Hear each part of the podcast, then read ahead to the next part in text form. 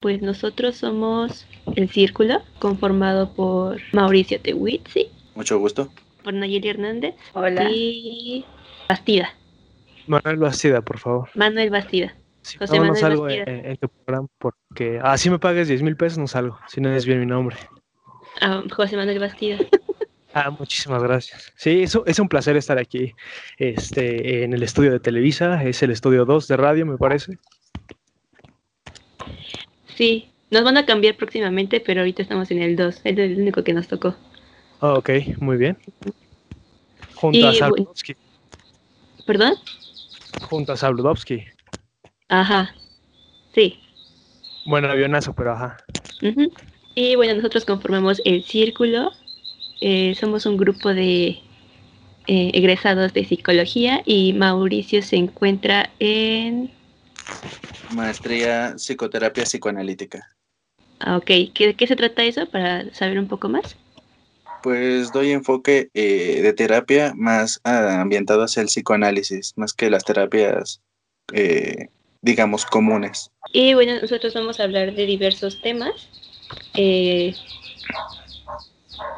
que pues en la actualidad son un poco tal vez mal vistos o no tenemos demasiada información sobre ellos o a veces su información es transgiversada y pues esperemos que les guste y nos escuchen mucho. ¿Algo más que quieran aportar algunos?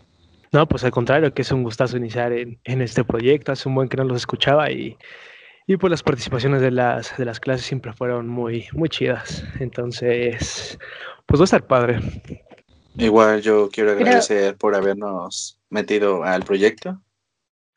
Eh, como mencionan, esperemos que igual les guste, esperemos aportarles un poquito más de lo que ya se sabe o aclarar alguna que otra cosa.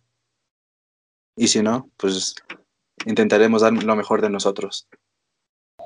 También creo que este eh, eh, proyecto que estamos haciendo, el círculo, pues se conforma por cuatro personalidades muy distintas. Entonces, el enfoque que estamos intentando dar es no hacerlo aburrido, sino que pues les interese y, y pues nos sigan escuchando.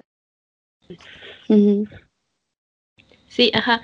Con respecto a lo que mencionan ayer, que somos eh, personalidades eh, muy diferentes, obviamente nuestros puntos o u opiniones van a ser, a veces vamos a compartir la opinión y otras veces va a ser eh, pues completamente diferente y creo que es válido. Sobre todo con Manuel, con Manuel igual y siempre van a tener muchos disgustos porque es una persona que nombre, pero siempre aporta cosas muy interesantes y muy, muy buenas. Ah, yo he hecho el proyecto, pero como dijiste interesante, ya, ya me calmé. es que pues sí eres interesante. Entonces, bueno, Muchas nuestro gracias. primer tema es sobre los tipos de relaciones y la infidelidad. Entonces, ¿Qué hay, pues, qué hay con la infidelidad? ¿Qué con la infidelidad? Sí, Pues bastante, ¿no? Creo que es algo que a muchas en muchas relaciones se da y en mi opinión es principalmente por la poca comunicación que se tiene entre las relaciones. Por eso es que se llega a una infidelidad. ok. O sea, pero tú dirías que, por ejemplo, una persona que es infiel, no sé, los primeros dos meses de relación, incluso el primer mes, ¿crees que es por falta de comunicación o un pedo que él ya traía desde antes? Él o ella. Mm, es que puede ser de las dos. Obviamente siempre va a depender de la historia de cada uno, pero es que sí depende de desde dónde lo abarques, porque puede ser que la persona ya trae como esa onda de no, de no ser fiel, simplemente porque no quiere hacer compromisos con la otra persona. Y la otra que no esté obteniendo lo que quiere de su relación, por ejemplo, y prefiera irse con otra persona. Mau. Ok. Eh, yo quería hacer un punto aquí. Eh, sí, tomas muy en claro esto de como la historia, ¿no? Pero también hay que recalcar justamente el tipo de personalidad que tiene cada uno. Jus- Justamente, eh, eh, tanto la licenciatura como ahora la maestría, en mi caso, siempre te hacen como reflejar eso a todo momento, que siempre cada uno tiene su diferente historia personal y de ahí viene tal vez el tipo de relación. Tal vez la infidelidad en algún punto, sí, se ha mal visto a palabras eh, pues comunes, sencillas, digámoslo por un eh, decir, pero al final hay veces que solo es la manera en la que una persona sabe relacionarse. Al menos creo que también debería tomarse en cuenta en algún punto esto. Ok, que la persona no sabe cómo llevar una relación, por así decirlo, con, con límites o con compromisos. O sea, no sabe tomar compromisos. Eh, pues por decirlo de alguna manera, porque al final es la última, la única, de, las únicas formas, obviamente no, no es en todos los casos, eh, se debe hacer esa, ese, ese punto también importante de que no es en todos los casos, pero sí, tal vez en, alguna de las mayoría, sí no entiende cómo relacionarse de, de esta mejor manera, que no sea como de infidelidad por toda su historia de vida que ha, ha pasado. Ok. Bueno, pero pues para poder ser infiel tenemos que saber qué es lo que es ser fiel. Ok. O sea, según voy entendiendo, en, tu definición, yo, la infidelidad, digamos, el eje central sería la comunicación, ¿no? Eh, sí, o sea, entre, o sea, en general creo que para poder tener una buena relación y de entre ellas no, no tener infidelidad tendría que ver como una buena comunicación en las relaciones en general. Creo que sí es importante para la fidelidad y también es em, eh, la responsabilidad que estás teniendo hacia la otra persona para no ser infiel. Ok, y por ejemplo, en, digamos, el concepto principal de Mau sería como la relación o el vínculo que puedes tener con una persona y digamos hasta su correspondencia, ¿no? O sea, que te entregues de manera íntegra con otra persona. ¿Entendí bien, Mau? Así es. Eh, es más que nada por ese lado. El tipo de relación que puedes llegar a crear con otra persona y de esa manera justamente aceptar y adaptarte al tipo de pareja que, que esté teniendo. Ok. ¿Y tú, Naye? Para mí, creo que una relación y, en donde pues esté la fidelidad, creo que es muy importante que en la pareja haya una comunicación, una intimidad, un compromiso y una pasión. Siento que son cuatro elementos muy fundamentales justo para tener una relación de pareja pues estable. Porque hay veces que, bueno, retomando a, a lo de la infidelidad, a veces puedes estar muy bien con esta persona, pero tal vez te falta en la intimidad que tu pareja sea más abierta o se preste para mayores experiencias, encuentras a alguien que tal vez te da eso que a ti te falta y pues le eres infiel. Entonces yo creo que también un punto importante de pues de saber qué son las relaciones y la fidelidad es saber eh, más bien la importancia de conocer a la persona antes de tú tener una relación con esa persona. Creo que es un punto para mí en este, en este momento que, les hace falta a muchos chavos y yo me incluyo que a veces nos lanzamos tanto a una relación de, ay, sí, voy a tener un novio y lo conozco un mes y ya, y no nos damos ese tiempo para conocer a esa persona, a saber si es alguien pues, que nos pueda aportar algo bueno en nuestra vida y así. Ok. ¿Y la tuya cuál es, Manuel?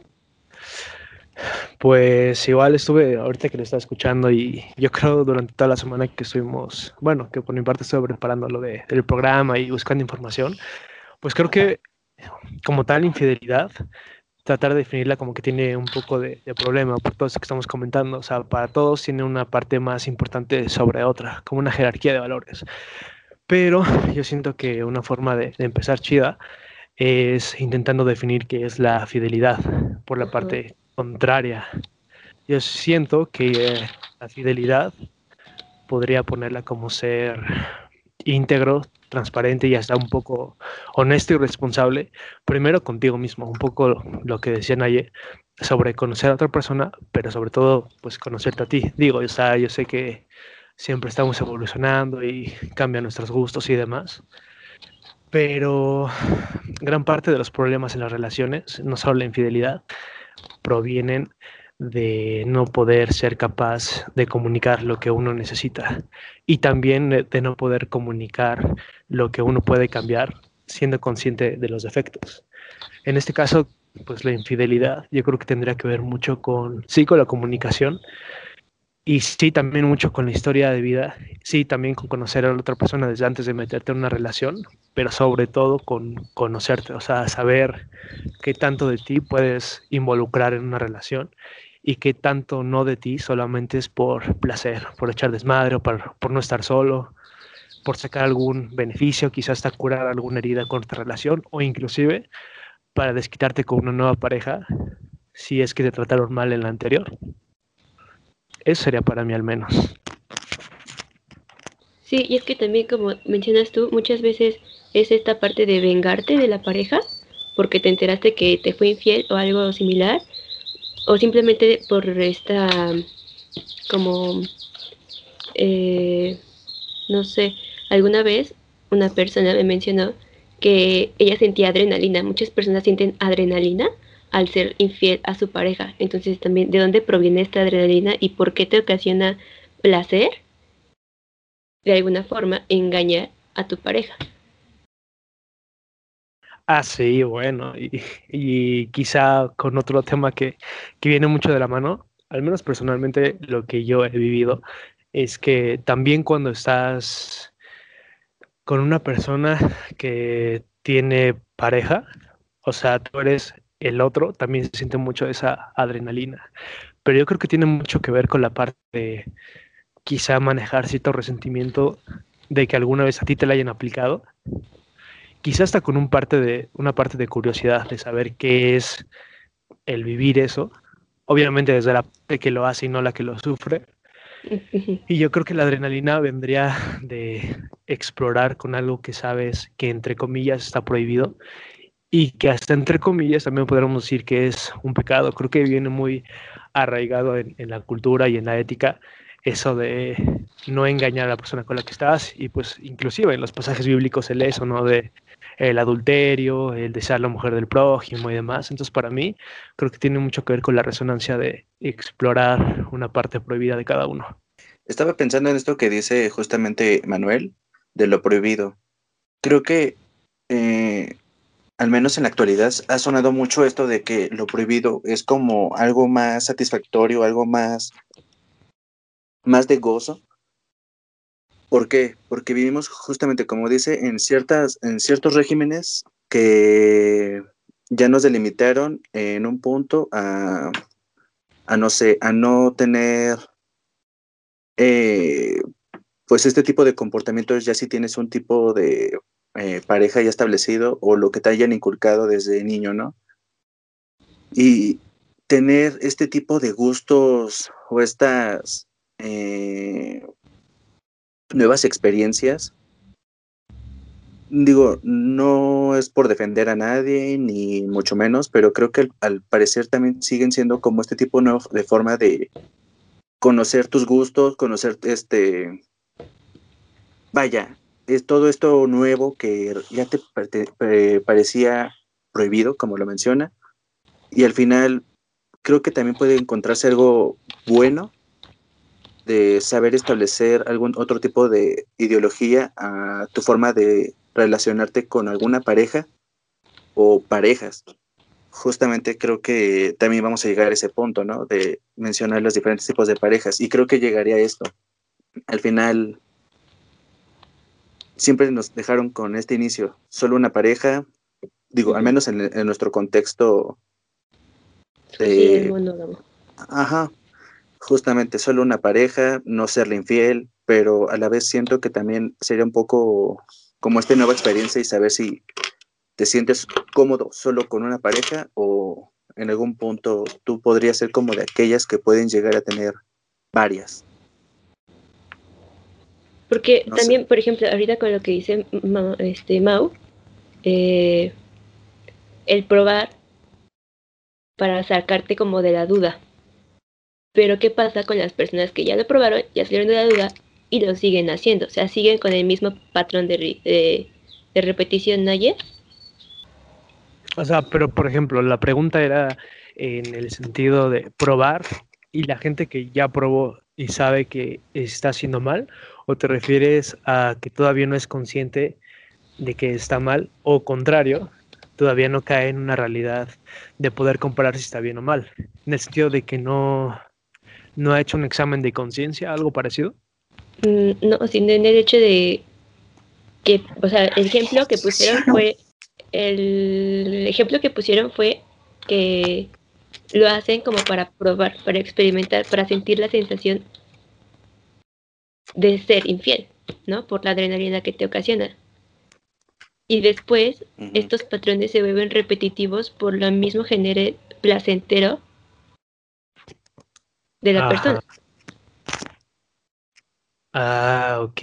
Bueno, más o menos, si entendí bien lo que hablaba Mau. O sea, más hacer referencia y quedarse apuntalado en el goce y no tanto en el placer. Bueno, entendiéndolo como el goce algo que produce cierta satisfacción, pero que no necesariamente es placentero. Por poner un ejemplo, rascarse. O sea, hay cierta satisfacción, pero no es placentero porque te provocas un dolor. O sea, algo similar pasaría con estas personas que están en la infidelidad, tienen el goce, pero después viene la resaca y el displacer, ¿no? O sea, el cargo de conciencia, el saber que actuaron mal, el saber que, este, no sé, perdieron la confianza de su pareja, de ese tipo, ¿no? Ah, ok. ¿Sí bien tu idea o él? Este, sí, más o menos, porque, o sea, también está como esta parte en la cual se es infiel desde la parte, por ejemplo, física. Ajá. Y si existe una infidelidad desde la parte más em, emocional, sentimental, mental. Ok, entonces eso, bueno, a mí también me suena mucho a lo que platicaba Naya hace un rato sobre que es como un equilibrio y una resonancia entre todos los aspectos de tu vida, ¿no? El poder compartir con una persona algo emocional, algo físico, incluso lo de la pasión, ella comentaba, pero pues todo está como en un balance, o sea, no le das más prioridad a una parte que a la otra. Caso de la infidelidad, que pues sería únicamente algo físico o incluso algo emocional, pero el punto sigue siendo que no hay un balance, algo que podrías tener con una pareja solamente, ¿no? Pues no sé, yo creo que al final es como esto que se menciona también de la responsabilidad afectiva, eh, que justamente, pues tienes que entender que tienes que darle como esta comprensión, este respeto hacia la otra persona, o como dije, pues si ya no solo es una, personas, ¿no? Porque es eso, al final tienes que comprender este, cómo debes actuar bajo la otra. Si no lo haces, o sea, como lo digo, como nada más experiencia, digo, yo sé que, como lo mencioné, no es algo que realmente sea algo que le gustaría que le pasara a alguien, tal cual, hablando por cada uno, Digo, a menos que ya le hayas entrado a ello y digas que está bien. Pero bueno, ya quedó como ese punto de que pues ya está como, como comunicado, dialogado entre la misma pareja, ¿no? Y al final tienes que serte responsable de lo que estás haciendo y de lo que justamente vas a provocar, eh, sabiendo que la otra persona va a caer en algún punto doloroso. Ah, ok, y justo a, eso era lo que yo quería comentar al principio, la fidelidad, que pues al menos en esa parte es ser íntegro y honesto contigo mismo y con la otra persona, o sea, saber a qué te vas a meter y ser hasta disciplinado en poder entregar lo que quieres entregar y lo que estás aceptando en ese contrato no dicho de dos personas pero pues también respetar a la otra persona y ser transparente, al menos en la cuestión de la confianza, ¿no? Claro. Pues muy bien. Igual comentaba sobre eh, relaciones con más de una pareja, fuera de la monogamia y demás. Mm, Pero bueno, o sea, el mismo término de pareja creo que ya excluye el poliamor o las relaciones de más de dos personas. Porque inclusive si tú dijeras pareja o parejas, o sea, una persona que tiene varias parejas, seguiría siendo un vínculo entre dos. O sea, no te excluyes a los otros, pero seguiría siendo un vínculo, ¿no? ujú. Ajá, bueno, pero antes, antes de, de- de llegar a los vínculos con más parejas, eh, Naye, ¿ya te escuchas? A ver, ¿me escuchan bien? Ah, sí. Ah, Ok, creo que un punto, bueno, retomando sobre la infidelidad que mencionaban y que, por ejemplo, yo en los casos que he vivido, hay un punto muy importante que es la educación y depende de la educación de cómo pues crecen los niños, es cómo se desenvuelven las relaciones. La familia, por ejemplo, de mi pareja, todos son infieles, todos tienen una segunda pareja. Madre. Entonces, es justo, o sea, ellos ya crecen, o los niños que ahorita pues ya son adultos, crecen con esta idea de que pues todos los hombres somos infieles y las mujeres nos tienen que aguantar. Entonces, creo un punto importante de, de la infidelidad también es el machismo. Porque pues también, o sea, las mujeres de, de estos señores, de estos hombres, pues son de, pues aquí dentro de mi casa eres mi pareja, pero fuera, pues ya depende de lo que tú hagas mientras no me faltes de respeto en la casa, está bien. Y al final dices, bueno, pues te sigues siendo infiel, te sigues siendo infiel hasta en tu propia casa, porque pues, pues puede ver a su pareja afuera, pero entra pues ya con, con la mentalidad de la otra persona, ¿no? Entonces, creo que también ahorita eh, muchos tipos de, de infidelidades en las relaciones pues se basan en de la familia creo que también es un punto muy importante que se debe de abordar porque pues no es algo que te lo mencione. Igual en la forma en cómo los educan, pues creo que es muy importante. Sí, esta parte que mencionan ayer creo que sí va mucho en el- los temas que más adelante vamos a tocar, como pues por ejemplo la, la monogamia, ¿no? Y la monogamia es muy, eh, no- bueno, no es muy, más bien está dicho que, eh, por ejemplo, el- hombre es el que puede ser infiel, pero la mujer no puede, ¿no? Entonces también esta, pues este- esta falta de respeto que se le tiene a la mujer directamente, simplemente porque yo sí puedo serte infiel, porque soy hombre, pero tú como mujer no puedes serme infiel porque si no ya estás incumpliendo con la promesa que tú hiciste, por ejemplo. Pero también eh, en sus experiencias, o sea, sí me gustaría que me dijera quién ha sido, quién no ha sido infiel. A ver, vas, Naye. Pues, o sea, no sé si se considere infidelidad, pero pues en el tiempo Sí, que yo estuve considera. Ay, cállate. Todavía ni digo. Pero sí es. Este, el tiempo que pues me di con mi pareja conocí a más personas y pues tuve relación con las otras personas que entre el, bueno, solamente besos, ¿no? Entonces, al regresar yo con, con mi pareja, pues sí decía que era infidelidad, porque pues estaba con alguien más que no era él. Pero pues vuelvo a lo mismo, no sé si se considera infidelidad cuando estabas en un tiempo co- con esa persona. Pero pues no eran novios, ¿o sí? No, Verga, Pero- ese, ese tema sí me cala. pero pues también, o sea, no eras novio, pero de cierta forma, o sea, no sé cómo decirlo, corréjanme, pero le pertenecen a esa persona o siguen teniendo algo con esa persona. Y Es al darse cuenta de que, ay, estuvo con alguien más, pues sí es de, ay, pues sí cala. Pues bueno, yo creo, ¿no? Desde mi punto de vista, si se estableció que no tenían ya una relación, pues no hay problema, porque sabían que no había una relación. Igual y tú te sentías mal porque, no sé, el tiempo que llevabas ya con él y por el vínculo que formaste con él. Exactamente. Pero pues desde mi punto de vista, pues no hubo infidelidad. Yo siento Porque- que es un... Perdón, ¿ibas a comentarlo? No, nada, comenta.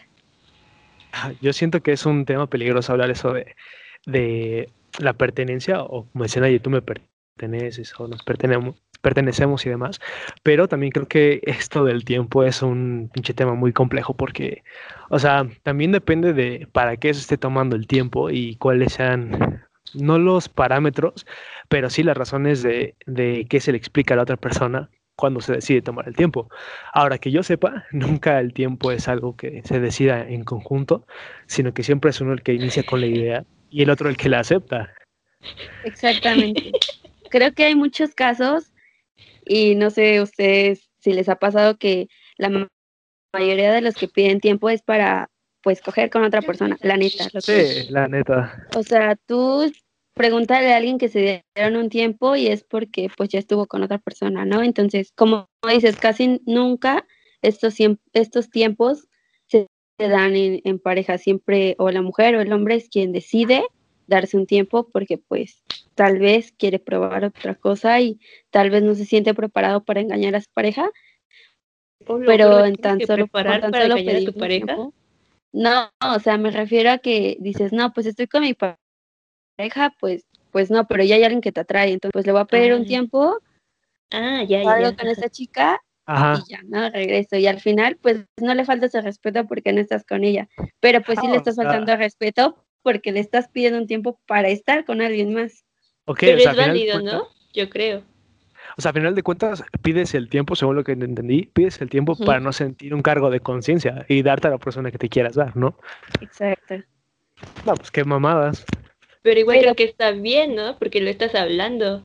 Siempre y cuando lo hables y la otra persona esté, o sea, esté consciente de lo que, de lo que va a pasar. O sea, pero yo opino, decir está bien también es como muy un, pedo, ¿no? Más bien, si es correcto, pues tal vez suponga cada quien sus, sus valores, pero ah, como dice nadie, o sea, a final de cuentas sigue siendo, no falta de respeto, pero sí pinche, este, casi de manera un poco hipócrita decir, estoy pidiendo un tiempo para no faltarte el respeto y una vez que ya haga mi desmadre ya podemos volver, para mí. Es, que ahí las cosas no están más bien como bien establecidas, ¿no? Es como que, o sea, Chile me gustó a alguien más y no me quiero pasar de, lanza. Lanza contigo. Yo pienso lo mismo que Manuel, que justamente, pues no, creo que al final, por mucho que digas que es comunicación, a fin de cuentas no estás apalabrando realmente lo que tus intenciones. Al final sigues ocultando algo y nada más le estás como te estás dando ese tiempo, esa manera de darte para probar lo demás. Y al final de cuentas sigue siendo en parte como algo, como dice, ¿no? Una falta de respeto, una tontería. En tal caso, mejor, como lo decían, mejor terminas. Si quieres darte eso, ok, experimentas todo lo que quieras. Si en algún momento puede volver a ser este, no sé, esa relación con esa persona, se puede volver a palabrar, a hablar y puedes volver a llegar a algo, a un acuerdo donde no caiga como en eso, porque al fin de cuentas ya empezó ese pensamiento de infidelidad que estábamos dando. Y también como decía Manuel, pues, tomar como ese punto de pertenecerle a alguien, pues igual como es, es algo muy cabrón de tocar y no debería de ser, porque es como decíamos al inicio, también al fin es conocerte y saber el respeto que te tienes a ti primero y luego a otra persona.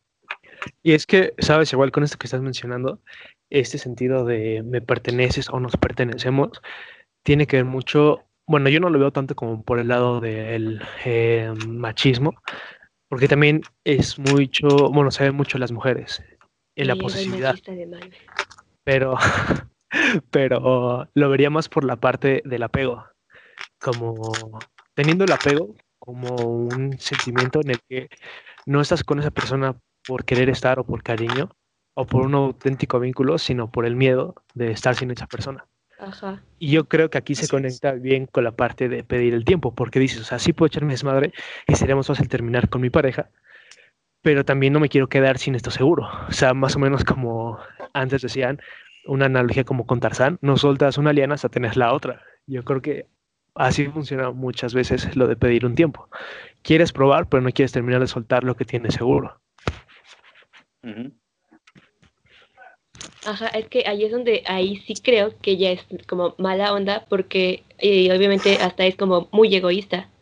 porque tú no estás permitiendo Ajá. pues que la otra persona pueda hacer por querer tener a las dos, a las tres o a las cuatro. Entonces sí se me hace egoísta que pidas un tiempo para poder echar tu desmadre, mientras que la otra persona probablemente te sigue esperando y sigue siéndote completamente fiel y no se mete absolutamente con nadie por respeto a ti, mientras tú estás por allá de, de culero.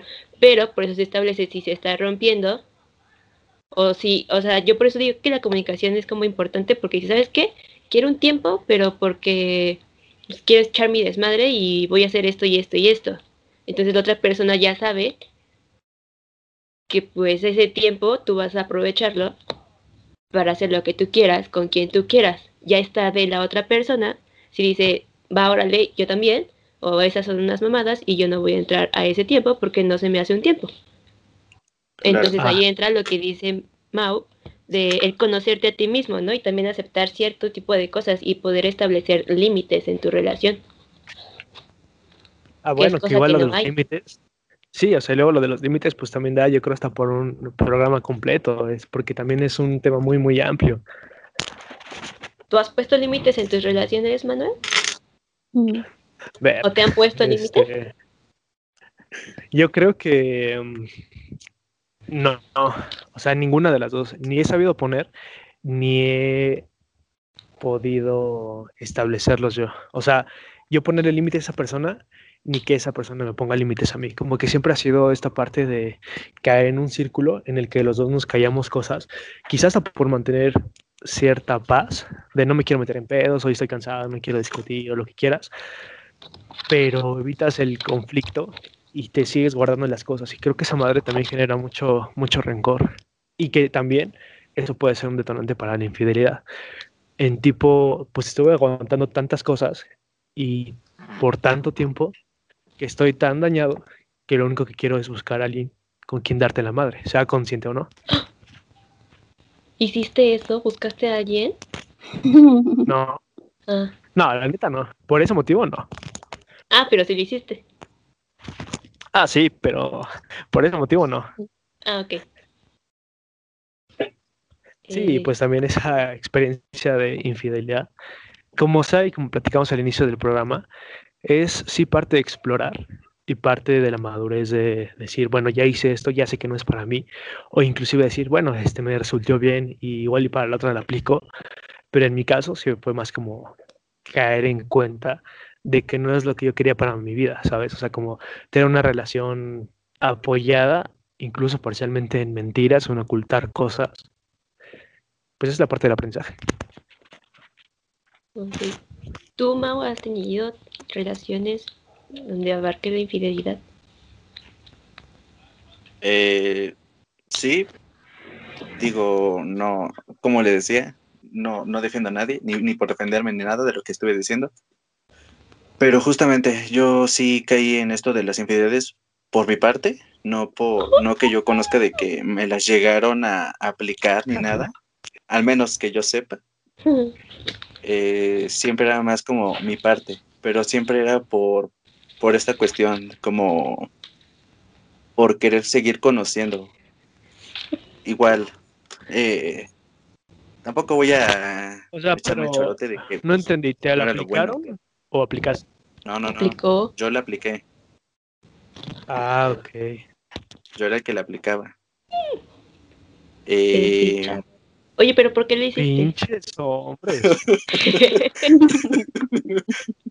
bueno, Sí ¿qué? Era O sea, tiempos... ¿A ti qué te llevó a hacerlo? Pues justamente se me dio la oportunidad de tener dos parejas a la vez. ¡Hola!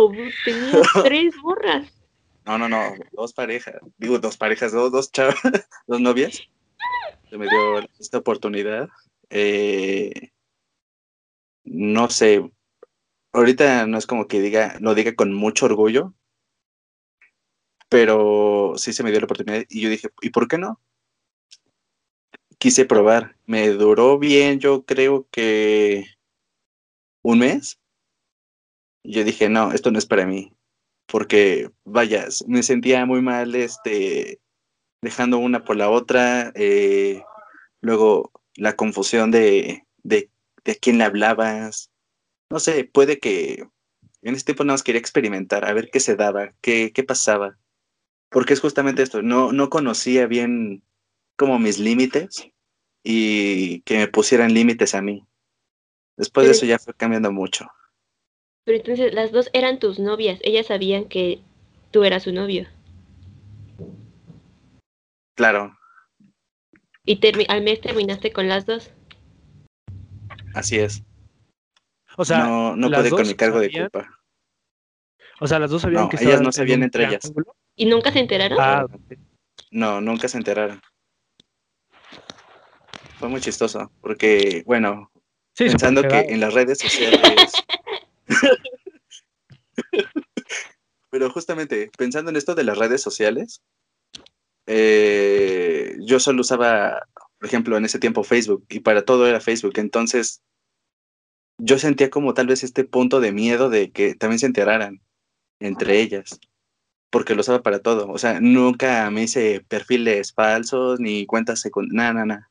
Todo esto era con uno. Entonces. Y te dijeran, comparte una foto con tu novia, ¿no? Y, yo no sé eso. Foto con las dos. Yo no sé eso, yo no sé. Porque también ahorita con esto que menciona Mau, me surgió esta duda de en qué momento, o sea, la infidelidad es ya cuando estás en la relación o cuando apenas estás saliendo con la persona. O sea, también yo sé que se le debe un respeto, ¿no? A la persona, pero puedes seguir saliendo con otras personas o ya nada más tiene que ser esa persona. Y si no lo haces, ya eres infiel. Creo que quede mucho en este punto de, de tu perspectiva, porque es como lo que hablamos hace rato, ¿no? De, de, cada punto de vista, si te fueron infiel o has sido infiel, no, no, no, algo, algo parecido al final para nadie fue infidelidad lo que hizo en algún punto, pero por ejemplo para los demás es como de, pues era un tiempo, no había nada, no era infidelidad, ¿no? Entonces yo creo que viene más desde esa perspectiva. Si nada más está siendo como eh, ligue, por decirlo de alguna manera, yo creo que es tu punto de vista. Y también, también lo que hablábamos, y lo seguiremos tal vez retomando y retocando las veces que sean necesarias, pero creo que también es desde el respeto que te tienes y el respeto que le vas a tener a la otra persona o personas, dependiendo, ¿no? Justo la duda que tenía yo, Ajá. por ejemplo, pues dice, este, tengo un ligue, ¿no? Pero pues tal vez estoy conociendo a otras personas. A mí, desde mi punto de vista, no está mal, porque pues al final no le estás faltando respeto a nadie pero hay algo que en experiencias que, he escuchado es de que si estás saliendo conmigo, entonces ya no puedes estar con alguien más o ya no puedes salir con alguien más, ah, aunque ya no, aunque todavía no son novios. Entonces, desde ahí empieza un límite de por qué no puedo salir con alguien más si al final tú y yo pues no somos nada, o sea, no somos novios. Entonces es algo también como muy importante de recalcar y algo que a mí se me hace eh, pues interesante y que se une tal vez a lo que digo son las relaciones eh, tóxicas, las relaciones destructivas que desde el primer inicio te están poniendo límites, desde el primer inicio te dicen no le puedes hablar a tal, tal, tal, tal porque ya está saliendo conmigo. Y hay gente que lo acepta, hay gente que no dice, no, ¿por qué no? no sí puedo hacerlo, ¿no? O sea, se cierran, se alejan de familiares, se alejan de amigos, de gente que les gusta convivir por estar con esa persona que, al final no sabes si va a ser alguien saludable en tu vida o alguien que te va a dañar. Ok, pero por ejemplo, antes de llegar a lo de relaciones tóxicas, esta parte de mm, cuando estás con una persona, ¿se refieren al ligue o ya es tu novio? No, o sea, antes de tener una relación eh, de ah, noviazgo. es que, bueno, a mí en mi experiencia y lo que también me han contado es que cuando y estás saliendo con una persona y esa persona te gusta mucho, automáticamente como que tu cerebro se enfoca en esa persona y sientes que hasta interesarte con otros o que alguien más te guste, se siente como infidelidad. Es lo que me han contado. Yo lo que he sentido es más como, no sé, cierta parte como de disonancia o cierta contradicción, porque la persona que te gusta y con la que lo estás intentando ya ocupa como un lugar primordial en tus pensamientos, o al menos así me ha pasado a mí. Pero yo siento que en lo implícito no sería como tal engañar a esa persona, porque como dicen, o sea, no hay un compromiso.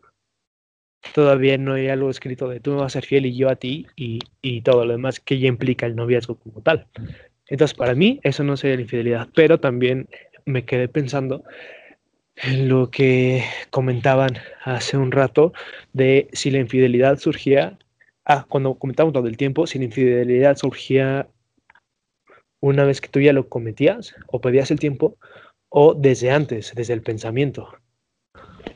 Ajá, exacto. Porque alguna vez a mí me contaron sobre el libro de... ¿Cómo se llama? El de Cubole. El de Cubole con Jordi Rosado para mujeres. En ese libro. ¿Hay para mujeres? Sí, güey. Por eso no te va bien en el amor. Sí, tuve que leer los dos, ¿no? Ajá, nada más te leíste el de vatos, pues ya sabes cómo actúas, pero no sabes cómo actúan las mujeres. Ah, con razón me atraen los vatos, ¿no? Mm, sí, es respetable, ¿no? Igual y tampoco has tenido éxito, pero pues bueno, cada quien. si no es con uno y es con el otro. Sí, pues a ver, chicle y Tiempos pega. de guerra. Claro, pues. Ándale. ujú. Bueno, ajá. En Perdón, ¿y el de Cuentos de Mil y Una Noches. Me está una vez igual hablando con un amigo sobre la infidelidad. Él me mencionó que en uno de los cuentos se menciona precisamente esto. La o sea, tú puedes ser infiel desde el pensamiento directamente.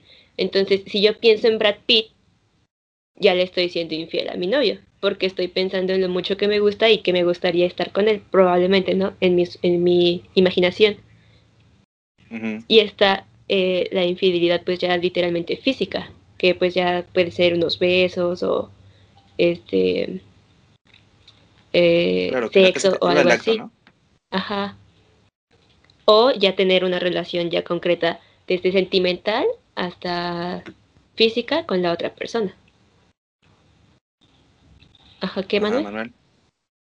Pues es que, o sea, sí entiendo esa parte, pero en el ámbito de yo fantasear con una celebridad, creo que no es lo mismo que imaginarte estando con un amigo o imaginarte saliendo con una persona que eh, apenas te empieza a atraer, porque eso ya es mucho más accesible. O sea, una cosa es el ideal y la fantasía, que es muy necesaria para crecer como seres humanos y hasta en las relaciones, pero la otra es ya pensar en el acto de ser infiel como tal.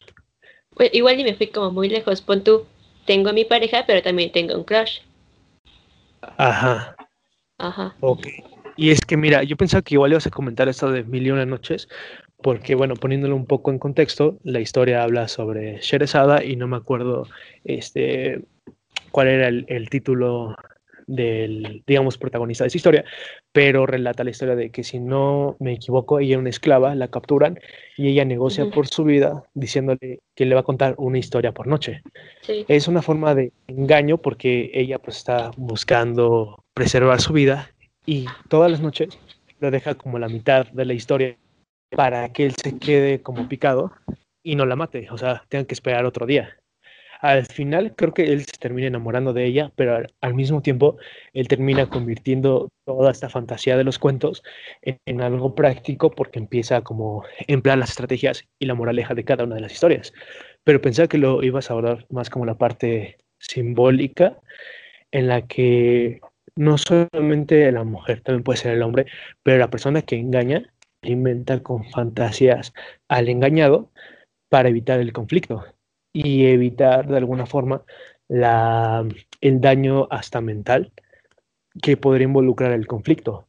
Pero es al final de cuentas una negociación a través de la fantasía, hasta que la otra persona pues ya termina de convencer- convencerse o adoptar todo esto y es cuando viven como en una armonía, digamos, una negociación y vivir a cuestas del engaño. No sé si me explico.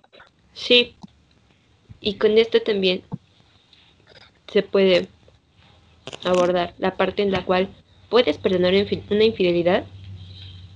¿Por qué la perdonas y por qué sigues con esa persona y por qué no la perdonas?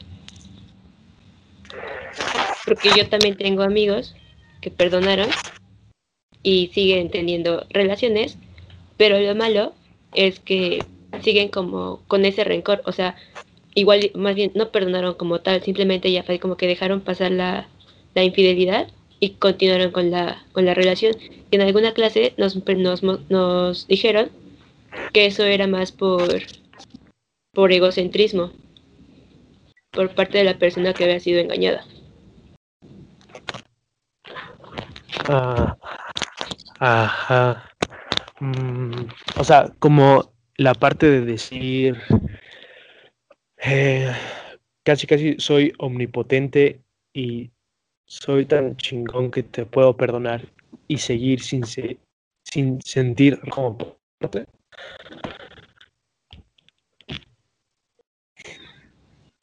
No, no como tal. ¿Sigues hablando? Sí, no, ya no. Ah. No, no como tal el sin sentir, porque lo siguen sintiendo, porque lo siguen reprochando. O sea, cada que puede, se reprocha. Entonces creo que cuando se sigue reprochando, ahí no existe un perdón verdadero.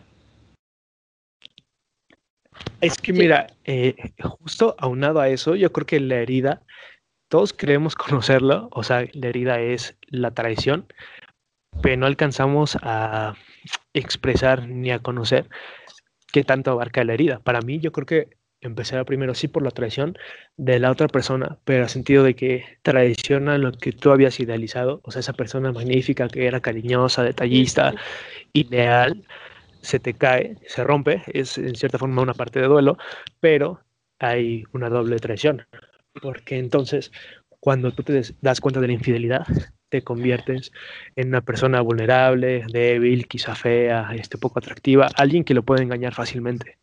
Y también en ese sentido te traicionas a ti mismo porque lo que creías ser ya no lo eres. ¿Me explico? Yo creo que si hay tantas personas que fingen, y digo fingen porque no son conscientes de todo esto y perdonan una infidelidad, es sí como lo comentabas, solo para seguir y no realmente por buscar o apuntar hacia la mejora. ¿No? A mí me suena, suena algo más como de codependencia. O sea, sí, ya te perdoné entre comillas, pero sigo contigo. O sea, no, yo creo que aquí entra un poco también sobre el amor propio y saber hasta qué estamos dispuestos a, a perdonar. O sea, creo que algo de lo más grande en una relación es la infidelidad y creo que tú cuando ya perdonas una infidelidad, quieras o no, te queda la espinita de si lo va a volver a hacer, si me va a volver a engañar. Entonces creo que algo muy importante de esto es el amor propio y, saber hasta qué estamos dispuestos a aguantar o perdonar y, y, sanar también, porque una vez de que tú le perdones la infidelidad, pues ni modo de que le esté reprochando a cada rato, ay, ¿te acuerdas cuando me fuiste infiel con él? ¿O te acuerdas cuando me fuiste infiel con ella? Ay, sí, qué Pues no. O sea, pero pues muchas relaciones son así. Sí, ah, sí, sí, ya te perdonó. Y al mes, dos meses, vuelves a regresar al pasado. Cuando deberías de cortar y, y órale ya a lo que sigue. Entonces yo creo que algo muy importante, y lo vuelvo a decir porque siento que, que hace mucha falta, es el autoestima, el amor propio y saber dejar ir a las personas que te están dañando. La dependencia. Y aquí también, bueno, siento que esto de la fidelidad en las relaciones también va mucho de la mano con el tipo de relación monógama que se ha ah, impuesto por parte de la sociedad, como mencionaba Mau hace rato, en el cual eh, la monogamia ve la fidelidad como algo vital, ¿no? O sea, en la investigación ardua que yo hice sobre la monogamia, eh, menciona precisamente que fueron los griegos quienes dijeron en un momento, eh, yo puedo ser em, infiel porque soy hombre, pero tú como mujer no puedes serme infiel. Y esto precisamente se hizo para poder tener como un control económico de los bienes para saber de quién, a quién le pertenecían los hijos. Y la mujer si lo hacía, pues era una pecadora y era castigada muy horriblemente. pero el hombre sí tenía derecho a poder ser infiel y meterse con quien quisiera. Y hay otro tipo de relaciones. es griego. Ajá, perdón, sí, continúa. No, no, era pregunta para ti, que si era de los griegos, eso que comentabas, todo eso. Ah, sí, esa parte sí se implementó con los griegos. Ya después vinieron los romanos y después vinieron este, los germanos, que ya le daban más este eh, poder, por así llamarlo, a la mujer. Más participación, más bien. Más que poder, participación. Porque se empezó a minimizar a la mujer de cierta forma y ella era la que estaba mal si era infiel. Pero el hombre sí podía ser infiel. Y esto es Pero, como... pues es justamente, eh, perdón, Sí, adelante. es que, bueno, caeríamos en lo mismo que estamos hablando hace rato. Al final sigue siendo el mismo contexto que va cayendo en cada uno de, de, pues de las parejas. Y es como lo dijimos, al final todo, tiempo, eh, todo el tiempo está el ser humano evolucionando, va cambiando las costumbres, sus ideales. Y esto fue lo que estuvo dando paso a que también se le diera peso a, a la mujer también eh, en la forma en la que también podía llevar sus relaciones hasta el día actual, que ya este pues tiene el derecho también de decidir pues justamente no con quién se da eh, pues vaya y var- varios aspectos que se irán abordando no como de la poligamia los poliamores todo eso. Al final ya hay creo que un poco más de eh, manera de que cada quien disfrute eh, su tipo de relación a como lo quiera esa persona y no que se quede solo centrada en la que pues vaya se impuso hace este pues años milenios no sé Hace un chingo, ¿no? claro Científicamente se dice hace un chingo, ok. así es así es Ay, sí, sí. Ajá, pues... Pues, Adelante, compañerito. bueno, conectando. Ah, muchas gracias. Conectando lo que dice Mau con lo que dices tuyos. Creo que esa parte de los romanos, y por esta preguntaba, era porque pues siempre la religión ha tenido mucho que ver con las pautas éticas y morales que sigue la sociedad, ¿no? Creo que no es algo nuevo.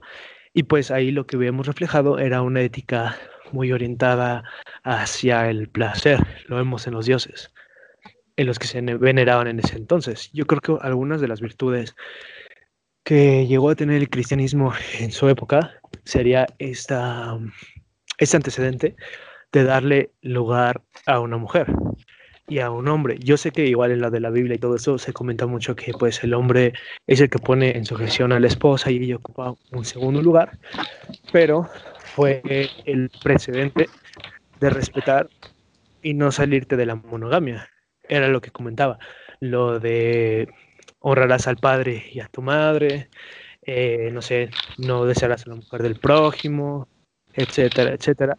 Creo que tiene que ver mucho con esto de que los germanos, los teutones demás, cuando empezaron las guerras de religión, todo lo del último emperador pagano en Grecia y, y todo lo que conllevó, creo que también fue un cambio muy grande en esta parte de la ética y fue donde, Bueno, fue donde se empezó a, a censurar lo de la poligamia. ¿O como ven? Pues sí, justamente, al final, como lo menciono, y, y lo sigue retomando, al final siguen siendo cambios que se siguen dando.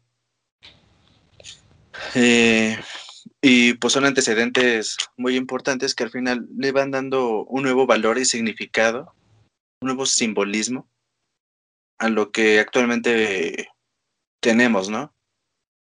Yo creo, o así lo considero de esta manera. Chale, creo que nos dejaron solos. ¿otra vez? Eh, pero bueno. ¿Ya ellos? El programa ya es nuestro, güey. Claro. Ah, ya, ya se unió. Ya regresé. Perdón, es que no los es- escucho de repente. Ok. ¿Cuál es tu opinión, Naye? Es que ya no supe de qué estaban hablando. Bueno, pues igual esta parte que dice Mau sobre que simbólicamente está instaurado, bueno, ustedes saben que a nosotros en la escuela lo que más nos metían era Freud, pero por ejemplo, Jung habla mucho sobre el inconsciente colectivo y sobre los arquetipos. Y esto tiene mucha relación con por qué en las culturas se veneraban al mismo tipo de dioses y tuvieron una evolución análoga en ciertas formas. Y esto se debe, o muchas veces es lo que se ha especulado, que la humanidad pasa por etapas de madurez. En ese sentido, yo creo que en la mayoría de las religiones siempre se maneja una dualidad en respecto padre y madre.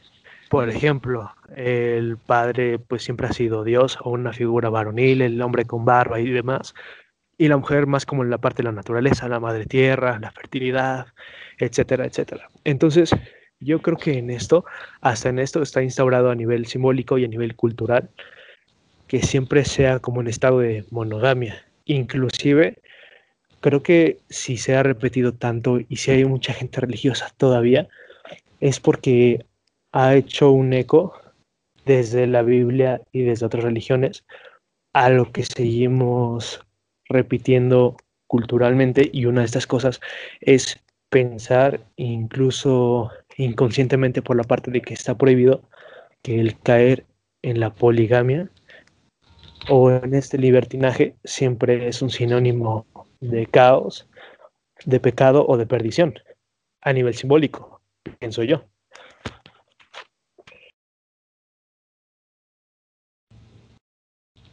Pero bueno, eh, sí, tienes razón en ese sentido. Pero bueno, al final no sé, pues es como lo dices, al final hay varias religiones eh, tal cual en el mundo que abarcan diferentes tipos de simbolismos y significados en los tipos de relaciones. Se puede hablar como, eh, si no me recuerdo, son los musulmanes, ¿no? Los que este, pues tienen varias parejas. Y es esto, al final, justamente todo este tipo de pensamientos y y demás. Eh, pues, pues no sé, dan paso a que yo creo que no se tiene que quedar como instaurado en un solo punto. Al final, creo que todo el tiempo estamos eh, siendo cambiantes y esto se puede aprovechar justamente para igual el tipo de relaciones y el simbolismo que se le da a cada uno de ellos eh, cambie con ello y se dé como de mejor manera hacia la persona que lo está llevando. No sé. Sí, pues así como lo dices, ¿no? Alrededor del mundo hay varios tipos de cultura y sostén social, por así llamarlo, ¿no? Porque al final es de algo que nos sostenemos. Y de este lado del mundo es más común ver pues la monogamia. De otros lados es más común ver este la ¿cómo se llama? Eh, poligamia. Ajá. Pero últimamente se ha, visto, se ha visto mucho el, el poliamor, por ejemplo, que es lo que mencionaba Manuel, que estaba ¿Cómo, qué, ¿Cómo dijiste que desde tu punto de vista era qué? No, yo lo que creía es que culturalmente siempre se ha visto como libertinaje ah, o el referente al caos.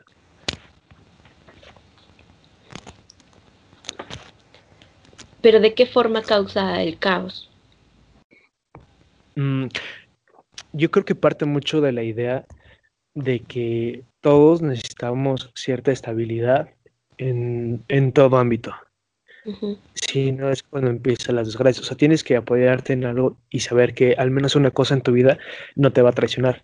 Para mí, en el aspecto de las relaciones, esto vendría a representar el ideal del matrimonio. Es decir, poder llegar a tu casa y saber que aquella persona que está ahí esperando no te va a ser infiel o vas a poder contar con ella para contarle tus penas, incluso tus alegrías. En el aspecto del poliamor, yo creo que esta tranquilidad, por mucho que lo hables, de que las personas con las que tienes vínculos puedan proporcionar una estabilidad. de que nunca se van a ir o que no tienen la libertad de estar con alguien más, porque pues este mismo término de poliamor establece eso, ¿no? Quizá que hay cierta apertura de estar experimentando o que no se cierren solo a una persona, como sería la relación tradicional. Naye. Con el ejemplo de hace rato de, de Mago que decía que estaba saliendo con dos chicas, que bueno, las chicas no sabían. Sí, es cierto. Pero pues podía ser que, por ejemplo, a Mau le hubiera gustado esa experiencia y decir que lo suyo pues era el poliamor, ¿no? Tal vez ya que las chicas supieran que pues estaban saliendo con el mismo hombre. Pero a veces yo siento que este tipo de relaciones se dan porque pues tal vez estás en una relación con una pareja y pues no es lo tuyo y descubres que tal vez estar con, con otras dos personas pues es lo tuyo, o sea, te sientes mejor. No sé, algo así lo tomo. Sí, y es que precisamente el poliamor es como eso, ¿no? Poder estar eh, sexoafectivamente con más de una persona. Y lo interesante también, que a mí, bueno, a mí me parece interesante de poliamor, es el énfasis que se hace en mantenerte comunicada con esa persona, hacerle saber a esa persona qué tipo de relaciones amorosas llevas tú y no hacerla perder su tiempo o también, este punto, no serle infiel, porque hasta donde yo entiendo, el poliamor de alguna forma es lo que evita la infidelidad, porque le hace saber a tus múltiples parejas que estás con más personas. Pues no sé, yo quizá porque particularmente no lo intentaría, pero nadie platicaba de que quizá en esta relaciones con estas dos novias, ella decía que, bueno, tal vez Mao descubría que él sí le gustaba, pero también estaríamos partiendo de que, pues, Mao fue el que engañó. Quizá hubiera sido distinto, o más bien hubiera sido completamente distinto, si él hubiera sido uno de los novios de alguna chava. No creo que se hubiera vivido la experiencia de la misma forma, claramente. A ver, Mau, danos tu opinión. Desde tu Pues vivencia. ¿Cuál vivencia? O sea, de- Este, sí, Tú sí, le sí. hubieras dicho a las chicas, oigan, las dos me gustan mucho, ¿qué tal si Ah. estamos los tres juntos? No, hombre, Mm. no. O si alguna de ellas te hubiera dicho, ah, es que tú eres mi tercer novio, pero pues yo estoy dentro de esta movida, jalas, ¿qué hubieras hecho? Pues mira, desde mi punto de vista actual, este, primero pienso en esto, de que si yo les hubiera dicho a ambas, y ok, ponle que hubieran aceptado, eh, al final no creo que me hubiera sentido cómodo, porque era como, mm, al menos a mi parecer, eh, una gran responsabilidad de darles este mismo cariño, este mismo sentimiento a ambas esa misma tensión, vaya, y no, no sabría cómo, eh, cómo haberlo aceptado, al menos yo, en mi actual. En ese momento tal vez sí era como de, bueno, pues vamos a, a ver si se puede. Y aún así, como, lo que, como les dije, no, no pude, no pude y me dio hasta remordimiento de, de haberlo hecho. Pero bueno, si hubiera sido yo esta parte eh, que me dijeran, soy como el segundo o el tercero, creo que también me hubiera dolido por pensar que no era como el único ahí, en ese espacio, en una relación de que solo quedara yo. Porque es que, no sé, al final no es como que me haya agradado, si de por sí, desde mi punto, haber tenido dos, creo que tampoco hubiera aguantado, y mucho menos eh, en tiempo, eh, el haber estado con alguien que me dijera, eres el segundo o tercero. Me hubiera sentido más como una opción. Al menos lo, lo, lo hubiera tomado yo. Ajá, Pero o sea, gracias por como la parte de, de no soy suficiente, ¿no? Así es, Ahí es donde dice Naye que tenemos que trabajar nuestra autoestima claro, claro. Y amor propio. y amor propio también. Yo, por ejemplo, tengo una duda cuando estaba pues leyendo esto del poliamor y me acuerdo que eh, vi una entrevista de una chava que pues tenía un sugar y le decían que si su novia pues sabía que, que ella tenía un sugar, ¿no? Y le decía que sí. Entonces le dicen que pues si el sugar también sabía que pues la mujer tenía pues un novio y decían que sí. El punto es que a ella le preguntan, entonces tú estás en un poliamor, ¿no? Y decía la chava que no, que porque pues con el sugar estaba por interés y pues, ajá, por interés y el, la relación con el novio pues ya era algo más estable. Entonces mi duda, y yo decía, pues es que al final pues sí es poliamor, ¿no? Porque pues los dos saben que tanto la chava está andando con el señor como con el chavo. Entonces, mi duda es esa, ¿ustedes lo consideran poliamor? Yo creo que... O sea, es que yo siento, y como platicaba... No, adelante, Dios, por favor. Ajá, no, sí, continúa. No, adelante. No, una disculpa por interrumpirte. Adelante, por favor. Me vas a sentir mal. No, pues... A final de cuentas, siento que esa parte del poliamor y relaciones abiertas es más como la parte de no quererse involucrar con alguien. Así lo veo yo. Como no querer desarrollar siquiera un, un apego en alguien o una correspondencia para evitar ser lastimado y vivir solo la parte del placer. Para mí eso sería.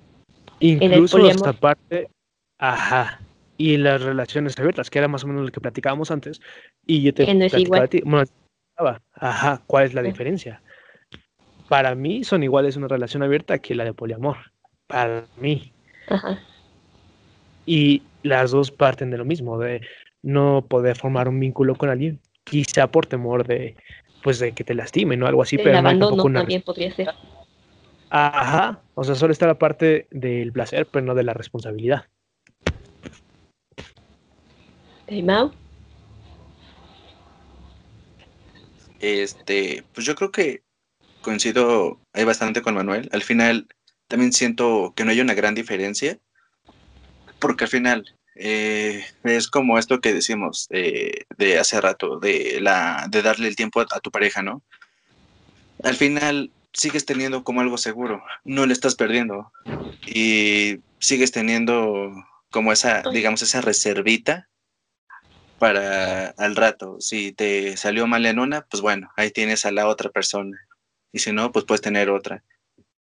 O puedes seguir buscando más y más para, pues darle, eh,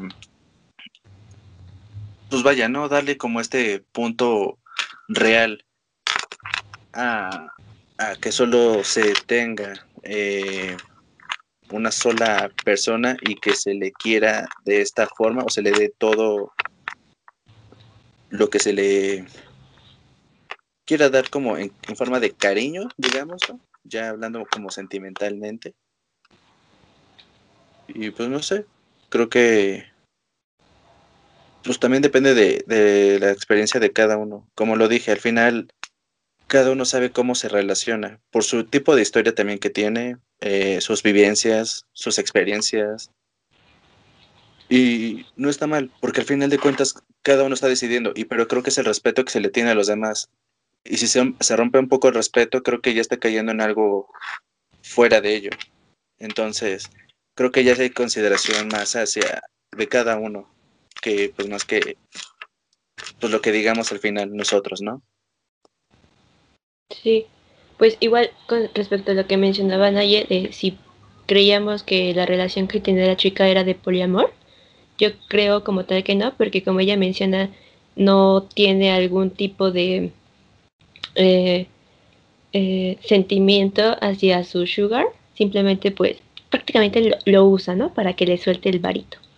No es como que lo igual y si le llega a tomar a precio, quién sabe, pero pues de alguna u otra forma lo toma únicamente como un objeto económico, no este sentimental.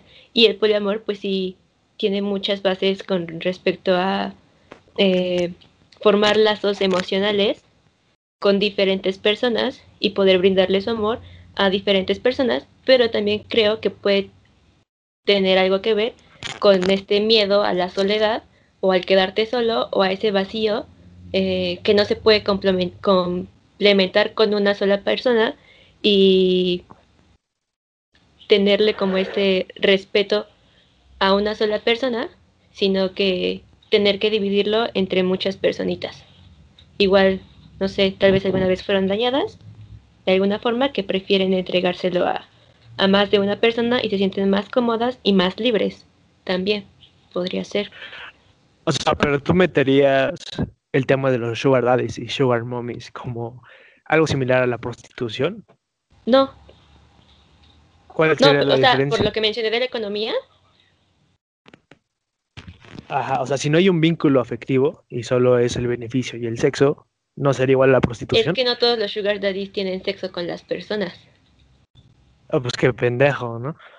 Pues cada quien vende, no da dinero por lo que necesite, ¿no? Es como, por ejemplo, por el acompañamiento. ajá, viste Juego de Tronos, ¿no? Ajá. En este capítulo en el cual los, estos, los soldaditos que se llena Daenerys pagan por una prostituta, pero en ningún momento tienen relaciones. Una porque no pueden, ¿no? Pues es claro. Pero la otra es porque lo único que necesitaban es como ese cariño. Entonces, como dicen, oye, tal vez un acompañamiento, un necesito de algo que me pueda dar el dinero, que, que lo que estoy buscando es el cariño. Y están estas chicas que no se les dificulta poder brindarlo a, eh, y de esta forma ellas reciben eh, cosas. Puede ser dinero, puede ser este un carro, puede ser un viaje, y es como un dardar. Pero no lo estoy planteando como una prostitución, porque no en todos los casos hay sexo de por medio. O sea, ellas no se venden ni las compran por sexo, que es a lo que las prostitutas se dedican, venden sus servicios sexuales. Creo que me he quedado sola. No, pues yo pensé que iba a seguir comentando este Manuel Manuel. de sobre esto. Ajá. Ajá.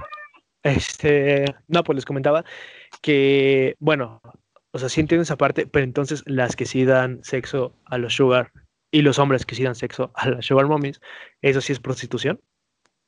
O sea, para ti se define prostitución solo a través del sexo. Eh, pues sí tengo entendida la prostitución como sexual, Ajá. pero tampoco diría que son prostitutos. Todavía no lo diría.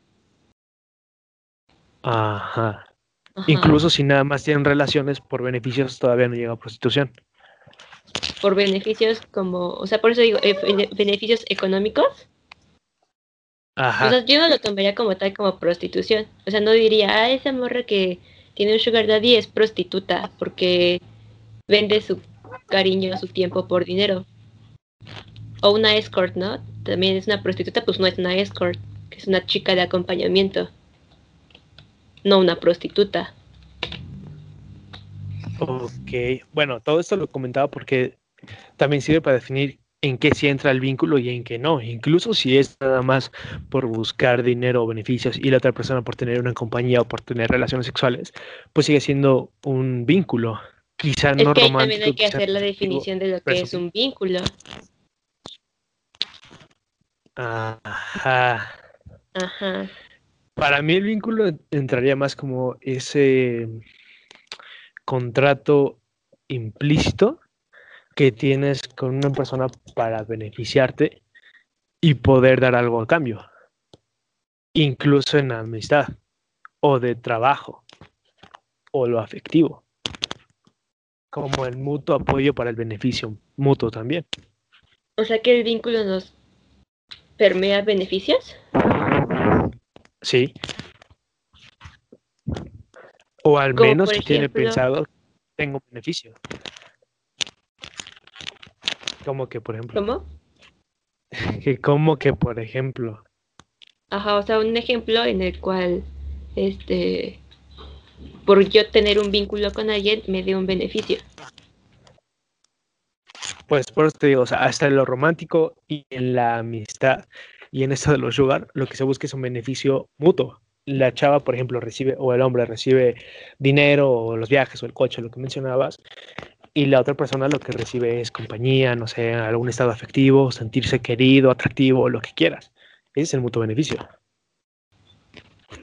Por eso, o sea, en la parte del poliamor y la relación abierta, al final de cuentas, sí existe un vínculo, pero no una responsabilidad, de la forma análoga en que tienes la relación con el sugar, pero no hay una responsabilidad afectiva, porque no dices, no, le voy a ser fiel, o voy a ver qué tiene, voy a preocupar por esa persona. Ahí no está una responsabilidad afectiva, que era el otro tema que tocábamos al principio.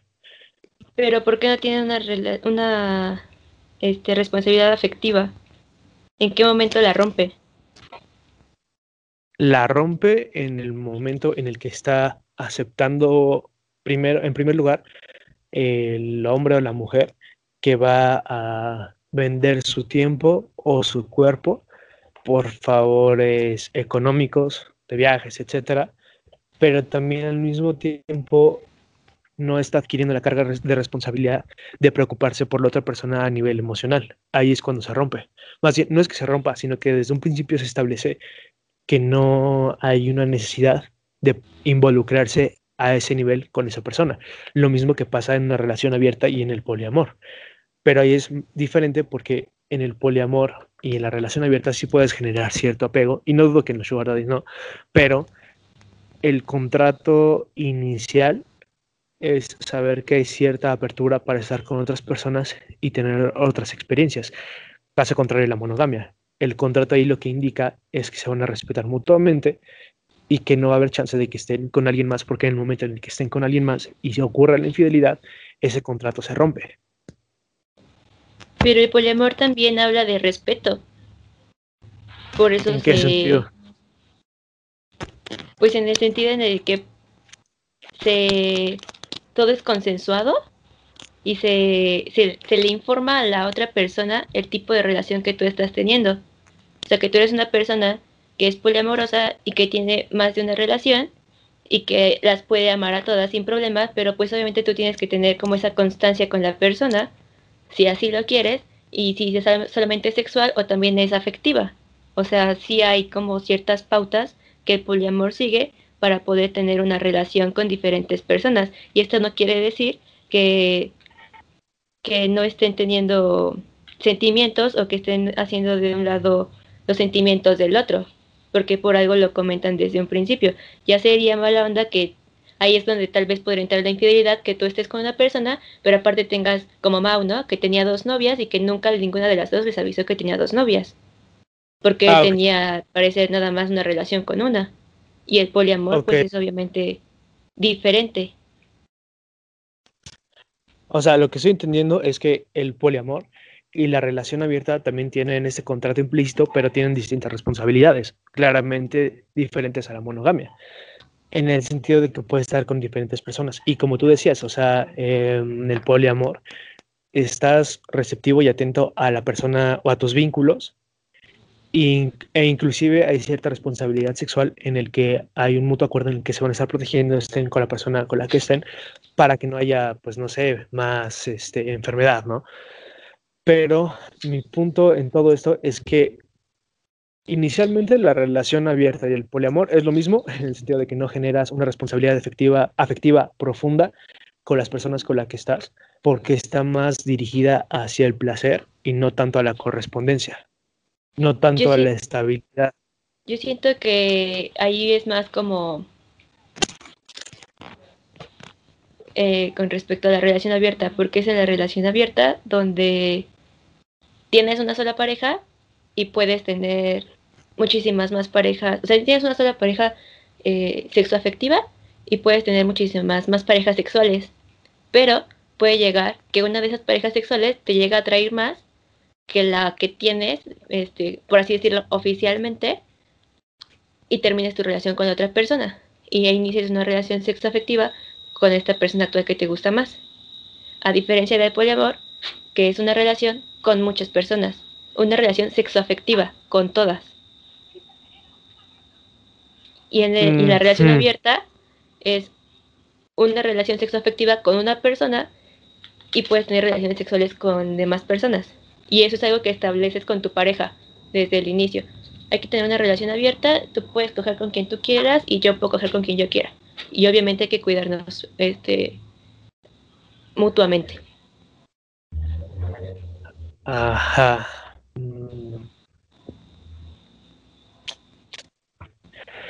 O sea, la diferencia estaría Sí, en que que una te parte quedaste. sería las parejas conocidas y digamos esa responsabilidad y tu pareja está enterada de que vas a tener relaciones con otros y el otro que hay un mutuo acuerdo entre distintos participantes, ¿no? A ver, es que no te entendí. ¿Cómo? O sea, la relación abierta sería que tú acuerdas con tu pareja que ambos pueden tener relaciones sexuales con la persona que quieran en tanto se cuiden y los dos están enterados y aceptan eso. Ajá. Y el poliamor sería que algunos participantes, todos están enterados que están en ese tipo de relación, pero todos se involucran, como dices tú, sexo afectivamente, ¿no? Ajá. Es, o sea, pon tú que nosotros somos, nosotros en el círculo somos una relación poliamorosa. Ah, ¿Ah sí, neta? Es un ejemplo baboso. Luego, luego ahí Ah, andas de queriendo. Ahora sí, No. ¿no? Poliamor, poliamor. Falso. Claro, claro. Es un ejemplo. Y en el cual, este. Ejemplo, yo tengo una relación con Mau, poliamorosa. Ajá.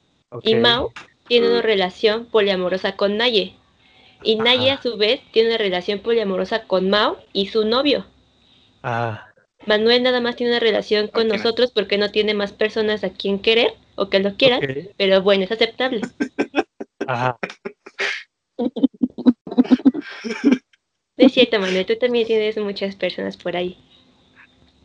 Conocidas y conocidas. Pero Jailo, ¿qué cuál Ajá, es el punto? exacto. Y tú tienes una relación con muchas conocidas y muchos conocidos que no necesariamente nosotros tenemos que conocer y que no necesariamente yo tengo que estar con tus relaciones.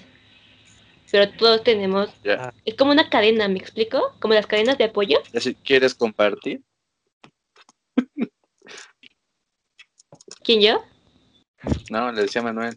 O Ah, sea, de, sí. los, de, de las parejas, al final, si ya quieres compartir, pues ya es cosa tuya. No, o sea, es que, o sea, sí lo entiendo. Sí entiendo a lo que se refieren con la diferencia. Lo que yo digo es que, digamos, circunstancialmente o en lo irreductible, exactamente lo mismo en el sentido de que está más orientado hacia el placer y no al vínculo. Es que el vínculo también se va formando con el tiempo. No es algo que se dé de la nada, sino es algo que se va trabajando con la pareja que tú tienes.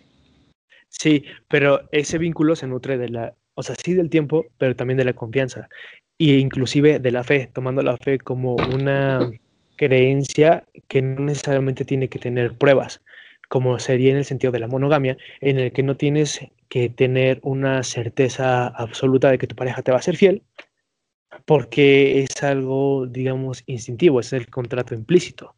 Pero en el, el poliamor o la relación abierta, el acuerdo intrínseco es que todos pueden tener esa libertad sexual o afectiva. Y no estoy diciendo que esté mal ninguna de los tres casos. Lo único que estoy diciendo es que, o sea, mi punto en todo esto es que en la monogamia el punto sería el placer o el crecimiento de ese vínculo, beneficiarse mutuamente. Y en el caso de la monogamia y la relación abierta, el punto principal es la búsqueda del placer y no tanto de la responsabilidad que eso acarrea. Yo creo que en la relación abierta eh, sí puede haber un vínculo porque tienes un vínculo con tu pareja mm, formal, por así decirlo, Ajá. y únicamente estás en busca de placeres distintos, porque biología, eh, con otras personas y llegas a acuerdos por medio de la comunicación, en respeto, etc., etc., con tu pareja, y esto también te ayuda a crear un vínculo mayor con tu pareja. De relación Mm, abierta. No sé, pero bueno, está bien. Desde mi punto de vista, ¿verdad? Yo creo que es posible crear Sí, vínculos claro, de esa sí, forma. respetable. Y pues claro, también la tuya, obviamente, ¿no? No sé, mis Claro. compañeros, amigos, Mauricio, Naye, ¿qué opinan sobre esto? Pues que yo también pienso lo mismo que tú dices, Jos. Al final, eh, como dices, hay puntos en común. Vale. A ver, a ver, pero solo es en este ¿Te punto. callas, Manuel? La mayor parte he estado como en tu punto, amigo. Sí, ya En este cállate. En este punto estoy de acuerdo. Al final, eh, es un acuerdo mutuo que está teniendo eh, en comunicación con esta pareja o este punto inicial eh, para dar eh, como este proceso de confianza, eh, como dices, de la fe, porque al final de cuentas también viene con esto de la monogamia, tienes que dar fe y eso ya lo dijiste. Entonces, tienes que dar igual fe y esperanza de que si la otra eh, persona acepta y crean este punto de que así se va a dar su relación, se puede desarrollar acuerdamente eh, bien, se puede establecer algo bueno y al final de cuentas, como decías, hay también límites y es- esos límites al final sí están este, quedándose ahí. No estás haciendo nada que la otra persona tampoco se esté eh, vaya, no le estás faltando a, ese acuerdo. Al menos yo eh, en esto, como te digo, sí estoy de acuerdo con Josh. Sí creo que haya un vínculo con esa persona y se pueden ir creando con las demás. Claro, si quiere, si no, nada más está a veces esto de nada más probar y pues el siguiente. o solo quedarse ya con su pareja. Pero bueno, igual también queda como por parte de cada uno, como lo dices. eh, no tiene que ser solo como tu perspectiva. Cada quien va a tener la suya y cada quien va a tener como ese pensamiento de saber si es lo mejor o no para ello. ¿No? ¿Tú, Naye? Pues igual estoy de acuerdo con Joss. Creo, eh, estuve leyendo un caso de unos chicos que su relación abierta se basó o partió de infidelidad de los ambo- de ambos. Entonces dijeron, ¿sabes qué? Vamos a tener una relación abierta y a ver cómo funciona. Y el único acuerdo que tuvieron fue eh, que sí te puedes meter con todas las mujeres que tú quieras, sí me puedo meter con los hombres que yo quiera, pero siempre eh, mostrándole a la pareja con quién se iban a meter. O sea, que tuvieran idea de, con quién se iba a acostar, a quién iba a ver, a quién iba a besar. La traición venía solamente si, o la infidelidad se veía en su relación abierta, si yo me acostaba con alguien y mi pareja no, no lo supiera. O sea, sí te puedes meter con quien quieras, pero pues yo tengo que saber quién, quién es esa persona. Y es interesante porque pues su relación abierta se basó de una infidelidad de ambos. Y, y, pues siguen muy unidos ahorita. Bueno, Bueno, ay, no mames. Eh, bueno, a mí, o sea, igual a mí me gustaría mencionar, es algo que siempre les menciono a mis amigos que me hablan de sus relaciones, eh, sea lo que sea. Y creo que todas las relaciones eh, amistosas, eh, de pareja, etcétera, etcétera, laborales y así, deben de tener cuatro pilares muy importantes en la vida, que es el respeto, la honestidad, la comunicación y, y la confianza. Y con estas vamos a poder tener un mejor desenvolvimiento de nuestra relación. Y puede llegar a no ser infieles, o como mencionó ahorita Naye con un caso, que a partir de la infidelidad, por medio de la comunicación, llegaron a un acuerdo en el cual se terminó dando una relación abierta y pues les ha funcionado y está bien. Por otro lado, lo que mencionaban hace rato de los límites, hasta dónde los límites pueden generar una relación tóxica. No sé si alguien tenga ejemplos o algo así de esto, propios o no propios. Pues solo ve a Manuel, sé cómo se puso con lo del poliamor. Sí, ah, pues, no. Digo, yo estoy hasta la verga. No, pues estuve leyendo unos, unos ejemplos y el primero de ellos es de una chava de 17 años. Este está en inglés, así que tengan mi paciencia, por favor. La chava dice, yo, una chica de 17 años, fui engañada después de un año de relación con un tipo que tiene mi misma edad, 17 años. Él dijo que me amaba y, que, y me prometió que nunca me sería infiel. Esto a sabiendas del dolor que podría provocarme su infidelidad. No he comido y no he podido dormir durante una semana y tengo muchísimo dolor. Ni siquiera parece importarle. Todos saben, es decir, en su escuela, en su comunidad, todos saben, amigos en común. Me siento muy apenada. Nadie se ha podido poner en contacto conmigo para ver cómo me siento. Me siento muy utilizada, sin valor y sin cariño. Me siento demasiado triste. Él dijo que nunca me amó y eso me duele aún más. También le dijo a la chava con la que me engañó que él siempre había sido soltero y eso es lo que más me duele. Sé que no tengo una respuesta y tampoco tengo ganas de poderme levantar. Me siento demasiado rota. Incluso cuando tengo clases no siento la fuerza necesaria para poder estar ellas y estoy pensando salirme de la escuela por la vergüenza que siento. Me siento muy sola y deprimida. Incluso he perdido a la mayoría de mis amigos del año pasado. Estoy demasiado triste. ¿Qué opinan? ¿Es tu caso? Dije chava. Bueno, se puede cambiar el término. O sea que tú le pusiste el cuerno a tu novia y le dijiste que... Sí, fue lo que me mandó mi, mi ex, de hecho. ok. Y aparte le dijiste que no sea, la usaste. No, pues, le estoy siendo sincero. No le fuiste sincero desde un principio. Pero ya al final sí. O sea, al final Ya es lo no que vale, cuenta. Ya le hiciste sentir mal. Ya no Oh, vale. Pues es un triste muy caso, ¿no? Muy, un triste muy caso. Un caso muy triste. Lapsus. Lo siento. Esta pandemia ha hecho que se me lengüe la traba. Pues no sé, amigos. Me suena muy triste ese caso. O sea, igual, No sé qué ahorita que estaba, cuando yo lo estaba leyendo y demás, lo encontré, hizo mucho eco en esto que platicamos al principio, de que, pues a final de cuentas es una doble traición porque lo que creía ser ya no lo es y te sientes desvalorizada. O sea, antes tenías en cierta perspectiva alimentada de la autoestima de lo que eres y ese valor y ese juicio, una vez que te traicionan, eso se derrumba.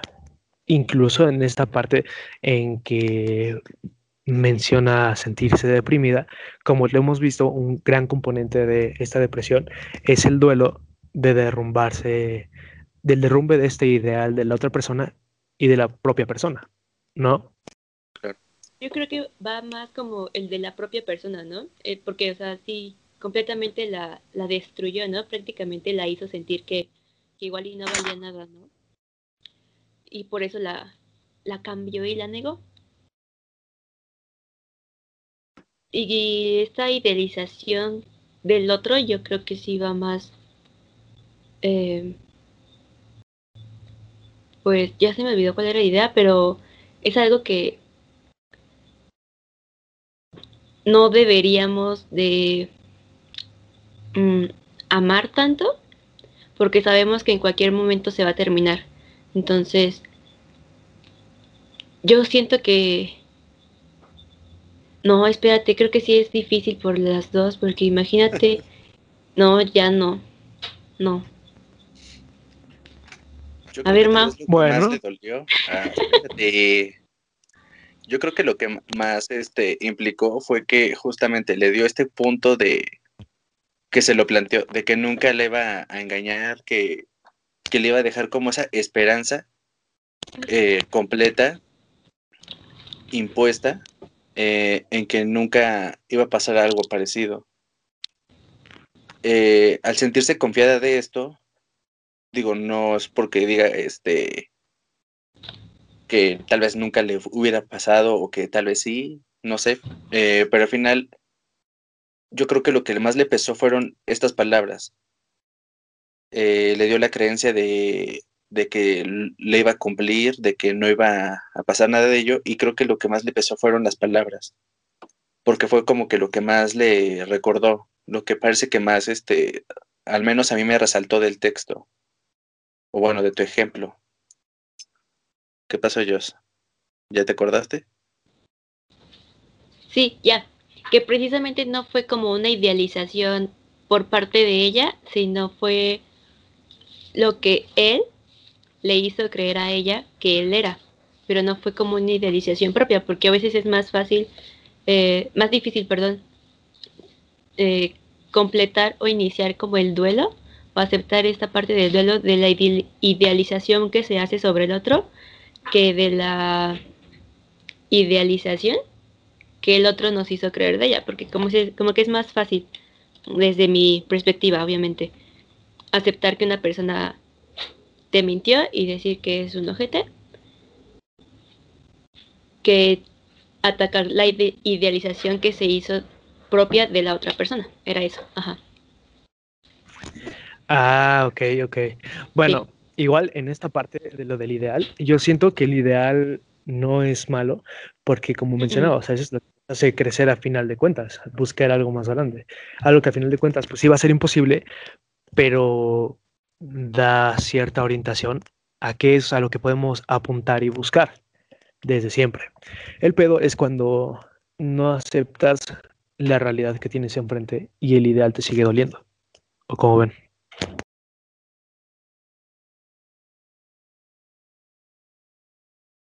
Una vez, algún profesor nos dio un ejemplo de infidelidad de una señora que cachó a su esposo en la cama con su amante. Y que la señora fue así de, ah, no puede ser. Y que el esposo le dijo, no, obviamente no pasó. Y precisamente por no querer acabar tal vez con su ideal de matrimonio, por así decirlo, aceptó la infidelidad de la persona. Y continuaron. Y fue así como que, ah, sí, nunca me fui infiel, nunca me fui infiel. Cuando a pesar de que lo vio con sus propios ojos, no quiso aceptarlo. Precisamente, o podría ser más bien por no querer terminar con esta idealización de matrimonio o de pareja que tenía. Ajá. Es que igual, es esa parte que tú decías antes de que es más fácil combatir la idealización que los otros te ponen en el sentido de las mentiras que te pueden llegar a decir a lo que tú le adjudicas a esa persona. Y en esto que mencionas del ejemplo de, del matrimonio, muchas veces yo siento que se acepta la infidelidad porque ya llevas una vida construida con esa persona y la alternativa sería derrumbar todo lo que ya construiste y empezar de cero, lo cual pues es terrorífico a final de cuentas, o sea, es entrar en un caos absoluto, sobre todo si ya no, o sea, si tienes hijos, lo que se busca es hasta engañarte por lo que crees es un bien mayor, a pesar de que tienes todas las pruebas en tu contra. Pero, por ejemplo, en el sentido del noviazgo, y era algo que comentaban ahí al principio del programa, tenemos que estar atentos de las señales que se nos dan desde, desde el principio sobre las aspiraciones de la persona y qué tan responsable es y los antecedentes de poder llegar a mentir y demás.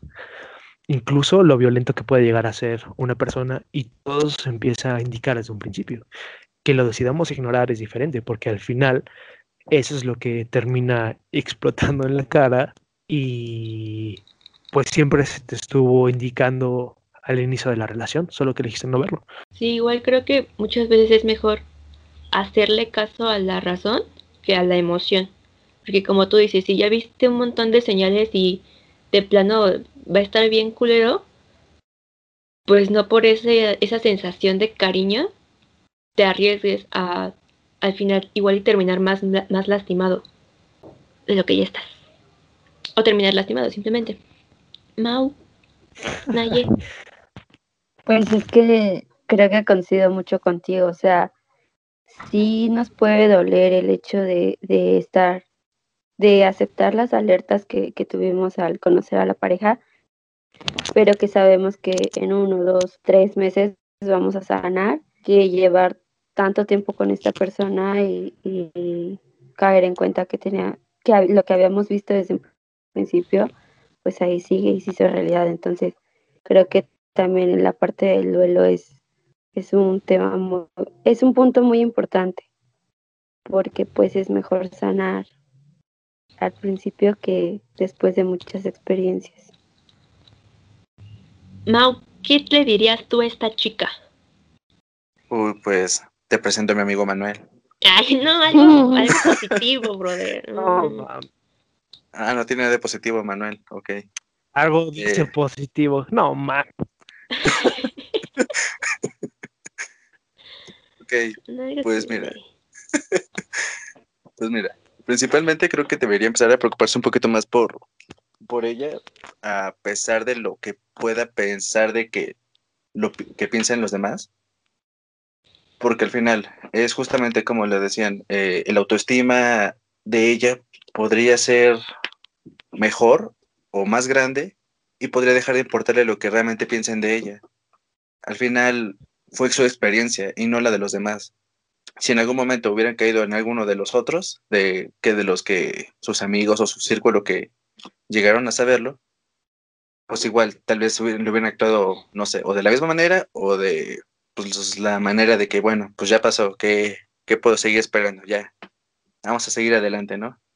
Entonces yo creo que esto tendría que ir trabajándolo en un punto de que, pues, tiene que empezar a, a entender que la opinión de los demás no debe de importarle tanto de lo que pensaron, lo que dijeron o lo que podrían seguir diciendo, sino más bien de pensar en ella principalmente y hacerse entender que, ok, sí, sí fue una dolencia, un dolor grande tal cual, de pues que le provocaron por creer en otra persona, pero al final no debería derrumbarse por ello. Si en algún punto, como, le, como dijeron, si le llegaron a darle como algún tipo de, de muestras, de señas de que podía llegar a pasar, tal vez debió haberlo dejado ahí y no haber seguido con esto eh, si solo por creer que iba a ser lo mejor y que nunca iba a pasar. Como dices, la razón al final creo que siempre gana, pero la mayoría de las personas estamos más impuestas en creer más en lo sentimentalismo, en creer que las otras personas no son malas, en que no te pueden dañar. Y también creo que es un punto erróneo en algún, en alguno, eh, que no debería de considerarse, sino que nada más como tenerlo presente, obviamente no quedarse como con ese trauma, sino quedarse nada más como de que, pues vaya, te puede llegar a pasar a ti, o puede llegar a pasar a alguien cercano, pero tenerlo presente y, y aún así seguir. Porque si también continúas una relación donde nada más tienes ese temor, también va a ser un tipo de relación muy insana por solo estar con ese, eh, ese punto de miedo y repetición de que podría llegar a pasar. Ok. ¿Algo más? ¿Consideras una relación insana una relación que en la actualidad le llamamos tóxica? ¿Para quién es la pregunta? Para todos. Para Ah. Mau, Ah, que hizo la mención de insano. Pues sí, porque al final estás cayendo en algo que no produce ningún tipo de bienestar. Al contrario, te está perjudicando y solo está creando que te sigas este, dañando a ti y a esa persona. He tenido tantos eh, como conocidos que han llegado como a esos puntos y que siguen diciendo que tal vez lo mejor sigue siendo como de pues vamos a seguir dándole y demás. Igual, ya es punto de cada quien, ¿no? Pero se me haría como lo más favorable para ambas partes, en, en caso de que sea dos, obviamente, eh, que a lo mejor se comprendieran, se dieran eh, los puntos respectivos y si no supieran trabajarlos realmente, pues que se terminara por las buenas, ¿no? Al final hay más personas que, que otra cosa. Y tal vez hasta es más mucho culos que mejor. estrellas, como dirían, ¿no? Así es, así es. Ok. Así lo pensaría yo. ¿Tienes algún otro Ah. caso, Manueli? Sí, la verdad es que sí, y es propio. No, no es cierto. Este, A ver, mira, Claro, que sí, eres Claro que sí, ya no quiero sentirme atacado. No mames, no voy a estar quemando el primer programa, no chingue. Bueno, Mira, dale. dice- ¿Tú no lo vas a hacer? Sí, güey, si no te quemamos nosotros. Huevos que corre y se va. Yo Antes tengo nada, muy un buenas historias de Manuel. Ay, va, cuéntanos una. Uf. Ya si no quiere dar, No, pues- ya no quiere dar las suyas, pues no. Sí, a huevo, ustedes díganme, o lo leo o, o me queman. Por mí no hay pedo, ¿eh? Quémalo, Naye, quémalo. O dilo tú. Y luego lo quemamos. Bueno, voy a, voy a leer el caso. Voy a ignorar, pinches putos. Ajá. Dice, antes que nada, soy un hombre con un hermoso niño y otro que viene en camino. A meses de cumplir dos años de casado con una hermosa mujer con quien prácticamente no he peleado, nuestra relación es bonita, solo que no he tenido, no todo lo que brilla es oro. Hace unos días me enteré que me fue infiel mientras nos éramos novios. Todo empezó así. Un día abrí una memoria que pensé que era mía, solo vi los archivos y me, me percaté de que no. Mi esposa al lado mío vio que yo lo había sorprendido y abrimos la carpeta de fotos juntos. Cuando le dije que a ver de quién era, le noté un poco de desconfianza y miedo, pero lo abrió y eran fotos de nosotros, todo normal.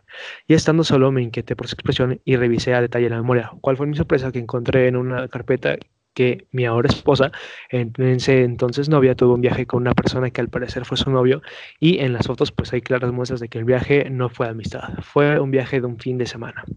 Recuerdo que el viernes de ese fin de semana salimos y le fui a dejar a su casa, a su casa de madrugada. Posteriormente, ya muy temprano, me escribió diciendo cosas bonitas y que iba a tener que salir temprano con sus papás. Normalmente en esos lapsos nuestra comunicación era escasa, tenía que disfrutar de su familia. Como era esperarse, no nos comunicamos, pero noté un comportamiento extraño.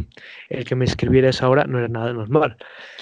Terminó el fin de semana y me escribió como si hubiese regresado de su casa, solo que recuerdo que tuvo un lapsus y le pregunté a dónde había ido de viaje. Exclamó dudosa de qué él hablaba, como tenía sueño dado que trabajó mucho y aclaré que se mezclaron mis ideas.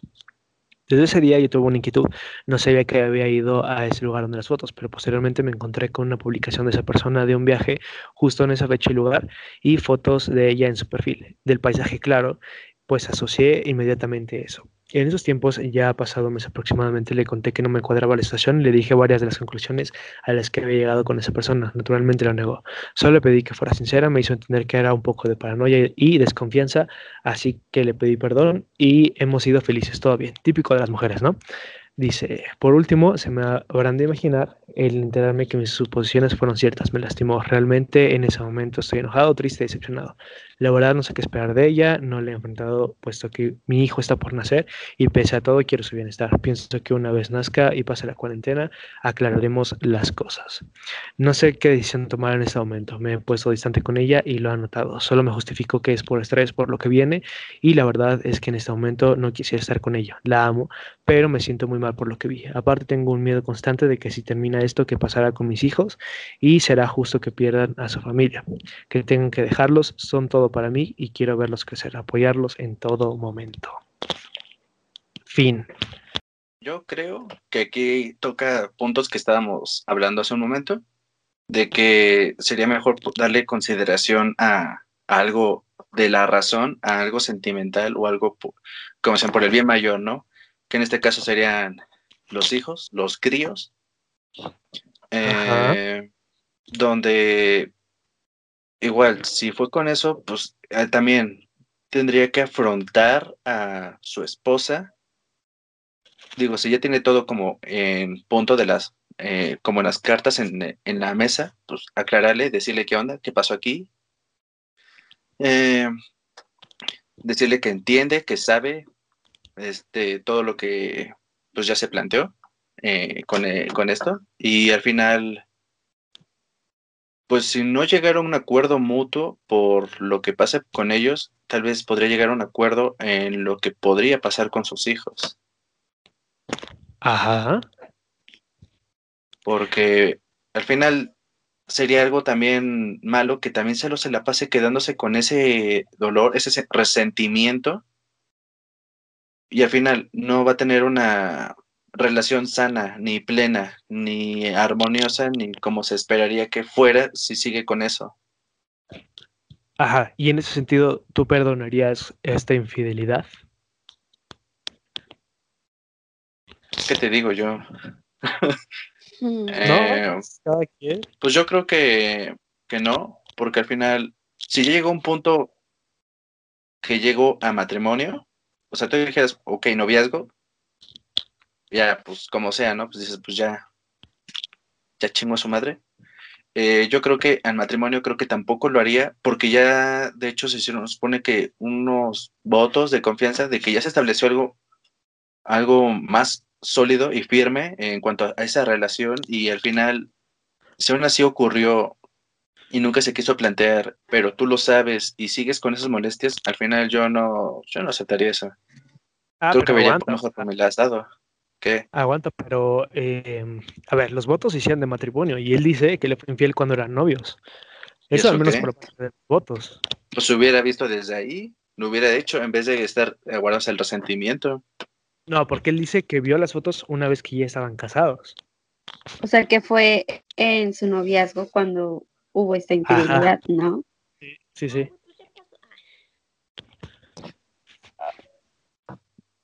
Pues no Pues sé. yo- pues es algo fuerte, y o sea, si, si nos lo preguntaras que si lo perdonaríamos, yo desde mi Ah. punto de vista diría, pues pasó en el noviazgo y ya estás casada, pero pues yo no lo perdonaría a pesar de que fue en el tiempo de noviazgo, porque pues desde ahí debía de haber una fidelidad. Desconfianza tal vez, ¿no? Si ahorita me es infiel todavía, Ajá. ajá, sí, ajá, y ya pues, pues ajá, eso te comienza a crear como esa desconfianza en tu pareja y pues ya no está chido estar así, porque eso te va a empezar como a crear como incertidumbre, no le vas a pasar bien, y si no lo hablas con tu pareja, pues menos. Ah, ok, pero a ver. em, también podríamos entrar en el punto de que ya está, como él dice, o sea, tiene un hijo que viene en camino y uno que ya nació. Aún con esto, ¿ustedes no perdonarían la infidelidad por el bien de esos niños? Ah, no es que tampoco. O sea, si yo ya no estoy chido en la relación, en mi, desde mi perspectiva y punto de ver, si yo ya no estoy bien en la relación, por mucho que haya como hijos de por medio, yo creo que a veces es mm, afectar más a los niños, continuando con una relación así como culera, por así decirlo, o simplemente ya no, ya no compaginan como pareja, que mejor terminar la relación y crearlos como así individualmente. O sea, de cualquier forma los niños van a salir afectados, Ajá. pero desde mi punto de vista, si la relación no es buena, los hijos no van a crecer con un matrimonio ni una familia estable, por así decirlo. Ok. Sea, pon tú que yo lo perdono, pero pues separados. O pon tú que lo perdono, pero juntos y vamos a esta- establecer acuerdos, ¿no? Pues hablar el pedo. O sea, esas serían tus alternativas. Ajá, cualquiera de esas dos. Ok. ¿Tú, Mau? Espera, y siempre poniendo también y tomando en cuenta a los niños. No, no seguir junto por los niños, pero sí buscar hacer el daño, menos daño a los niños. Ya. Claro, claro. Eh, bueno, yo tampoco, la neta, tampoco lo perdonaría. ¿Por qué? Porque al final, pues, ¿qué te puedes esperar tal vez eh, de que durante todo tu matrimonio no haya habido otra infidelidad? Y si se puede, y si no haberla eh, estado todavía, todavía te podrías esperar a que haya otra o no. Digo, yo sé que hace rato comenté de que no te quedes con esa, con eso, ¿no? Tampoco de como trauma de que te pueden volver a ser infiel ni no, no, no. Sino al final de cuentas, pues pasó, pero ¿por qué nunca te lo comentó? ¿Por qué nunca fue, te fue sincero? Ok, te iba a doler, pero si había un acuerdo mutuo y demás, ¿por qué no comentarlo? Al final sigue estando ese respeto entre ambas personas. Y como dice Joss, al final eh, podrías tener como este acuerdo donde los niños no se vean involucrados completamente. O sea, yo sé que van a ser involucrados al final, si te separas o no, te- o te quedas ahí, pero al final, si sigues con ese tipo de actitud como esposo, mm, al final los niños también lo van a resentir, lo van a, a- a- les va a doler, pero creo que sería el menor peso si realmente pudieran llegar a un acuerdo mutuo en algún punto de que pudieran mantener a, a esos niños eh, en el mejor estado eh, sin que interfirieran los asuntos de los padres. Ok, pero para ti sería mejor que siguieran juntos y trabajaran en este problema o que se separaran. No, pues no sé, pues es que pues, no son mi pareja, güey. Pero bueno, eh, Pinche güey, vale. pues sí. Pues sí, güey. Pues es que no soy yo, güey. Recuerda que depende de cada uno. Pero en tu Pues caso bueno. es a lo que se refiere ¿Cuáles Manuel. serían tus alternativas? Sí, gracias. Ah, pues eh, yo, por mi punto, así como estaba actuando el esposo, yo digo que podrían dejarlo hasta ahí. O, en dado caso que por, en un principio lo trabajara eh, solo el esposo y viera si realmente se puede adecuar a lo que pasó. Y obviamente, seguramente va a tener que confrontarlo con la esposa, ¿no? Para poder solucionar este conflicto no resuelto. Entonces, al final, si quiere, también el esposo, obviamente, eh, podría resolverlo con ella. Si no llega como a una buena disposición en donde sea resuelto el problema del esposo por este pensamiento o este suceso que, que aconteció, al final creo que lo mejor sería pues quedarse separados, porque al final solo sería como esto lo que decía, una relación insana. Ok, o sea, si fuera tu caso, tú te separas a la verga, ¿no? Y ya lo trabajas por tu parte claro, y cada claro. quien por su lado. Ok. Sí, ¿Tú, sí, Naye? sí. Yo creo que eh, sí le daría la oportunidad tal vez a mi pareja, pues el decirme por qué no me lo dijo antes de casarnos, pero eh, aparte de darle como su oportunidad de explicarme, yo creo que sí me separaría, porque pues si me fue infiel siendo novios, que me puedo esperar en el matrimonio? Son traumas míos, pero yo sí me separaría. Ok. ¿Tú, Manuel? O sea, todos los tres están de acuerdo en que sería mejor separarse, ¿no? Sí. Chanel. Ok. Sí. Pues yo, lo que yo haría, yo siento que a los niños les va a ir mejor que los papás sigan juntos y que busquen trabajarlo. O sea, para mí siempre va a ser la postura de que aunque haya pedos, es más sano que los niños crezcan como en este ambiente familiar, entre comillas, completo, pero que siempre existe esa voluntad de querer mejorar las cosas entre los dos participantes. Claro, tampoco va a ser sano que se estén mentando la madre y que estén golpeando y todo eso enfrente de los niños. En ese caso, pues sí, que se separaran, pero para mí siempre sería mejor. Y la primera opción, quizás sí perdonar, pero ser, o sea, un perdón neta y que también la otra persona la que cometió, digamos, la falta, sea capaz de tener una oportunidad de redimirse auténticamente, pero también explicar quizás sus motivos o qué es lo que está sintiendo que le está faltando en la relación. Si es que volvió a ser infiel sin que el marido se enterara, o en una de esas hasta la morra, después de que se casaron, se arrepintió o incluso antes y agarró el pedo de las cosas. También esta es opción. Pero para mí sería lo primero. Ver si hay una voluntad de los dos de salir adelante y trabajar y los dos admitir los errores, pero seguir juntos. Ajá, sí. Y creo que también en este punto que tú mencionas de eh, hablar las cosas y pues que se hagan acuerdos, es importante mencionar que en cualquier eh, relación en general, bueno, igual y noviazgo no tanto, pero si llevas como mucho tiempo o si lo crees pertinente y tú sientes que no puedes mantener como esta conversación con tu pareja o que necesitan de otro apoyo, es súper válido y es muy... eh, es como de las mejores opciones acudir con un terapeuta y tomar terapia de pareja. Creo que es más... Sí, bueno, Es, perdón, más- de antemano, Mau, que ya. De antemano, Mau, que ya sabiendo este, pacientes y la chingada, él de antemano le dice: Pues este, a mí no me pasó, yo no estoy en su lugar, yo no sé qué decirle, ¿no? Por lo que entendí. Uy, o sea, a Mau- con Mau no vayan porque le vale verga al final, ¿no? Sí, sí, sí, con ese güey, ese güey te dice, ¿sabes qué? A mí no me pasó, no sé qué hacer, estúpido. Resuélvelo como puedas, culero. Págame. Por pendejo. Sí, sí, sí. Oye, güey, ¿qué pedo contigo? Pero, ajá, solo, solo quería hacer esa anotación. No, pues gracias. ¿Qué opinas de esto, Mau? No, de nada.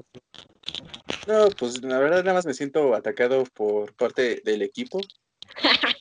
Bueno, al parecer, este, al parecer le dolió en parte que no estuviera de acuerdo con él en alguna parte de la sección. Ya sabes cómo es, ya Al sabes cómo es. sí, güey. Ya sé. No, lo que es chinguen a su madre. Pues es que ve, a lo que voy es que, eh, como él, él lo dijo hace rato, hay que enfrentar y, y confrontar justamente para arreglar los problemas, pero si prefiere atacar, va a quedar como el esposo que al final no quiere resolver nada y nada más dijo, sí, sí, sí, vamos a resolverlo, pero nunca resolvió nada. Solo prefiere Nunca se- atacar y destrozar. Nunca puso de su parte, ¿no? Porque tiene que ser mutuo Así es. para poder solucionarlo, claro está. Así es. Si realmente hubiera este aporte de ambos, obviamente sí habría una resolución. Habría, bueno, no al 100% asegurado, pero por lo menos habría un cierre de este problema, ¿no? Pero veamos, a- veamos, por ejemplo, a Manuel. Nada más decide atacarme y pues no hay resolución de Y no conflicto. propongo Sí, nada. claro. Claro. Siempre quiere que estés a su favor, obviamente. Pues no. Exactamente. Sí, Pues no. Sí, absolutamente. Sí, Sí. no, claro. Entonces hay que ir a terapia, chavos, para que no pase esto y llegar a acuerdos, ¿verdad? Claro. Muy bien. Y bueno, pues, Naye, ¿algo más que quieras aportar? Un comentario no, final. Creo que, Un chiste. creo que, creo que Manuel tiene que controlar un poco el que a veces no estemos de acuerdo con él y dar ejemplos suyos. y la terapia no es mala, es muy buena y puedes tener relaciones más sanas si asistes a terapia. Y nada, me gustó estar en este programa. Tuve un, un poquito de fallos con, con la aplicación, pero pues esperemos que haya sido verdad. Y ya. Yo, pues ya comenté en parte.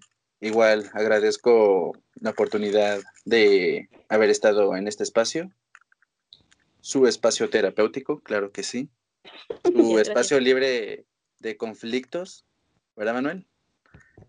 Sí, güey. Eh, claro, claro. Eh, pero como lo bien lo mencionan, siempre es una alternativa primero eh, conocerse a sí mismos, tener bien establecido, al menos en, en cuestión de lo de las parejas, eh, tener bien establecido los puntos en donde quieren entrar, hasta dónde son capaces de que van a llegar con esa pareja y si lo van a aceptar.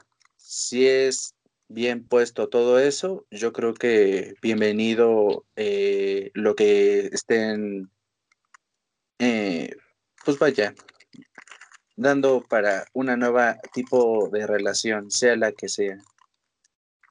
Creo que me quedé con eso. Manuelín. Pues yo digo que todos son tontos menos yo, la neta. Y este.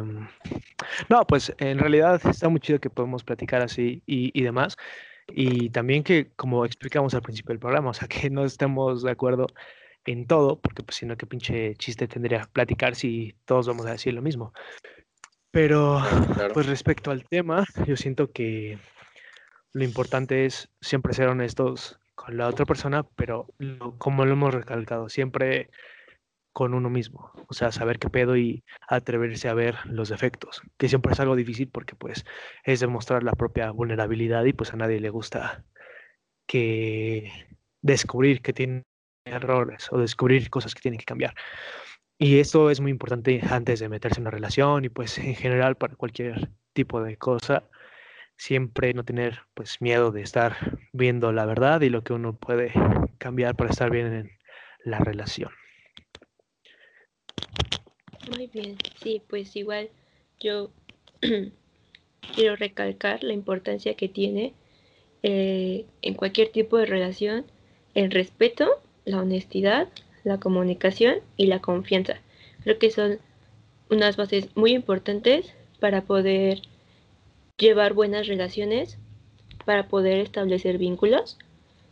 Y pues si tenemos problemas o dificultades para poder comunicarnos con nuestra pareja o cualquier otra situación, siempre es bueno eh, acudir con un profesional si lo creemos necesario, ya sea en pareja desde un principio o individualmente, que como menciona Mao, pues conocernos a nosotros mismos para poder eh, conocer y entender a los, a los demás en general. Y pues les agradezco que estén aquí. Nos pasamos como un poquito de lo que teníamos predeterminado.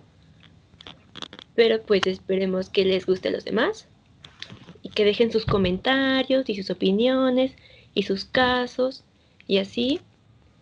Y nos estaremos viendo. ¿Mande? Y propongan temas. Ah, sí, y propongan temas de qué les gustaría que hablemos em, eh, y cosas de esas que les llamen la atención o que quieran profundizar más en el tema. Y nos pueden seguir en nuestras redes sociales. Que no tengo. no tenemos. Todas. pueden mandarnos un correo. Mandarnos sus canciones. ¿Mandarnos sus canciones? Ajá, las que querían que pasamos en el programa, repeticiones. Ah, claro. los números de sus exnovios, para hacer bromas. De sus exnovios, claro. Si quiere que le metemos la madre a alguien, también lo podemos hacer. Manuel está súper dispuesto a meterle la madre a alguien. Al tiro. De hecho. Pueden seguir a Nayeli en su Twitter, que es Nayeli M 80393534. Esos son los últimos dígitos de su teléfono. A Manuel, como. Con el paso del tiempo daremos los demás dígitos, ¿no? Ajá, sí. Si se quedan aquí en el programa y continúan, se les va a dar el número completo. A Manuel le pueden encontrar como Manuel B71580327, que también son los... Pero ese es en... ¿Cómo se llama ¿En En Tinder. ¿En Instagram? Ah, en Tinder. que también lo usa para su cuenta bancaria por si quieren depositar una dinerita.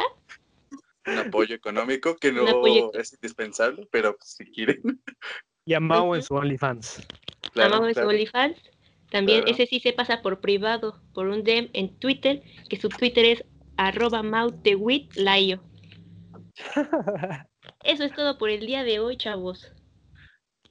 Cuídense mucho. Los queremos mucho y los queremos ver triunfar. Cuídense. Bye.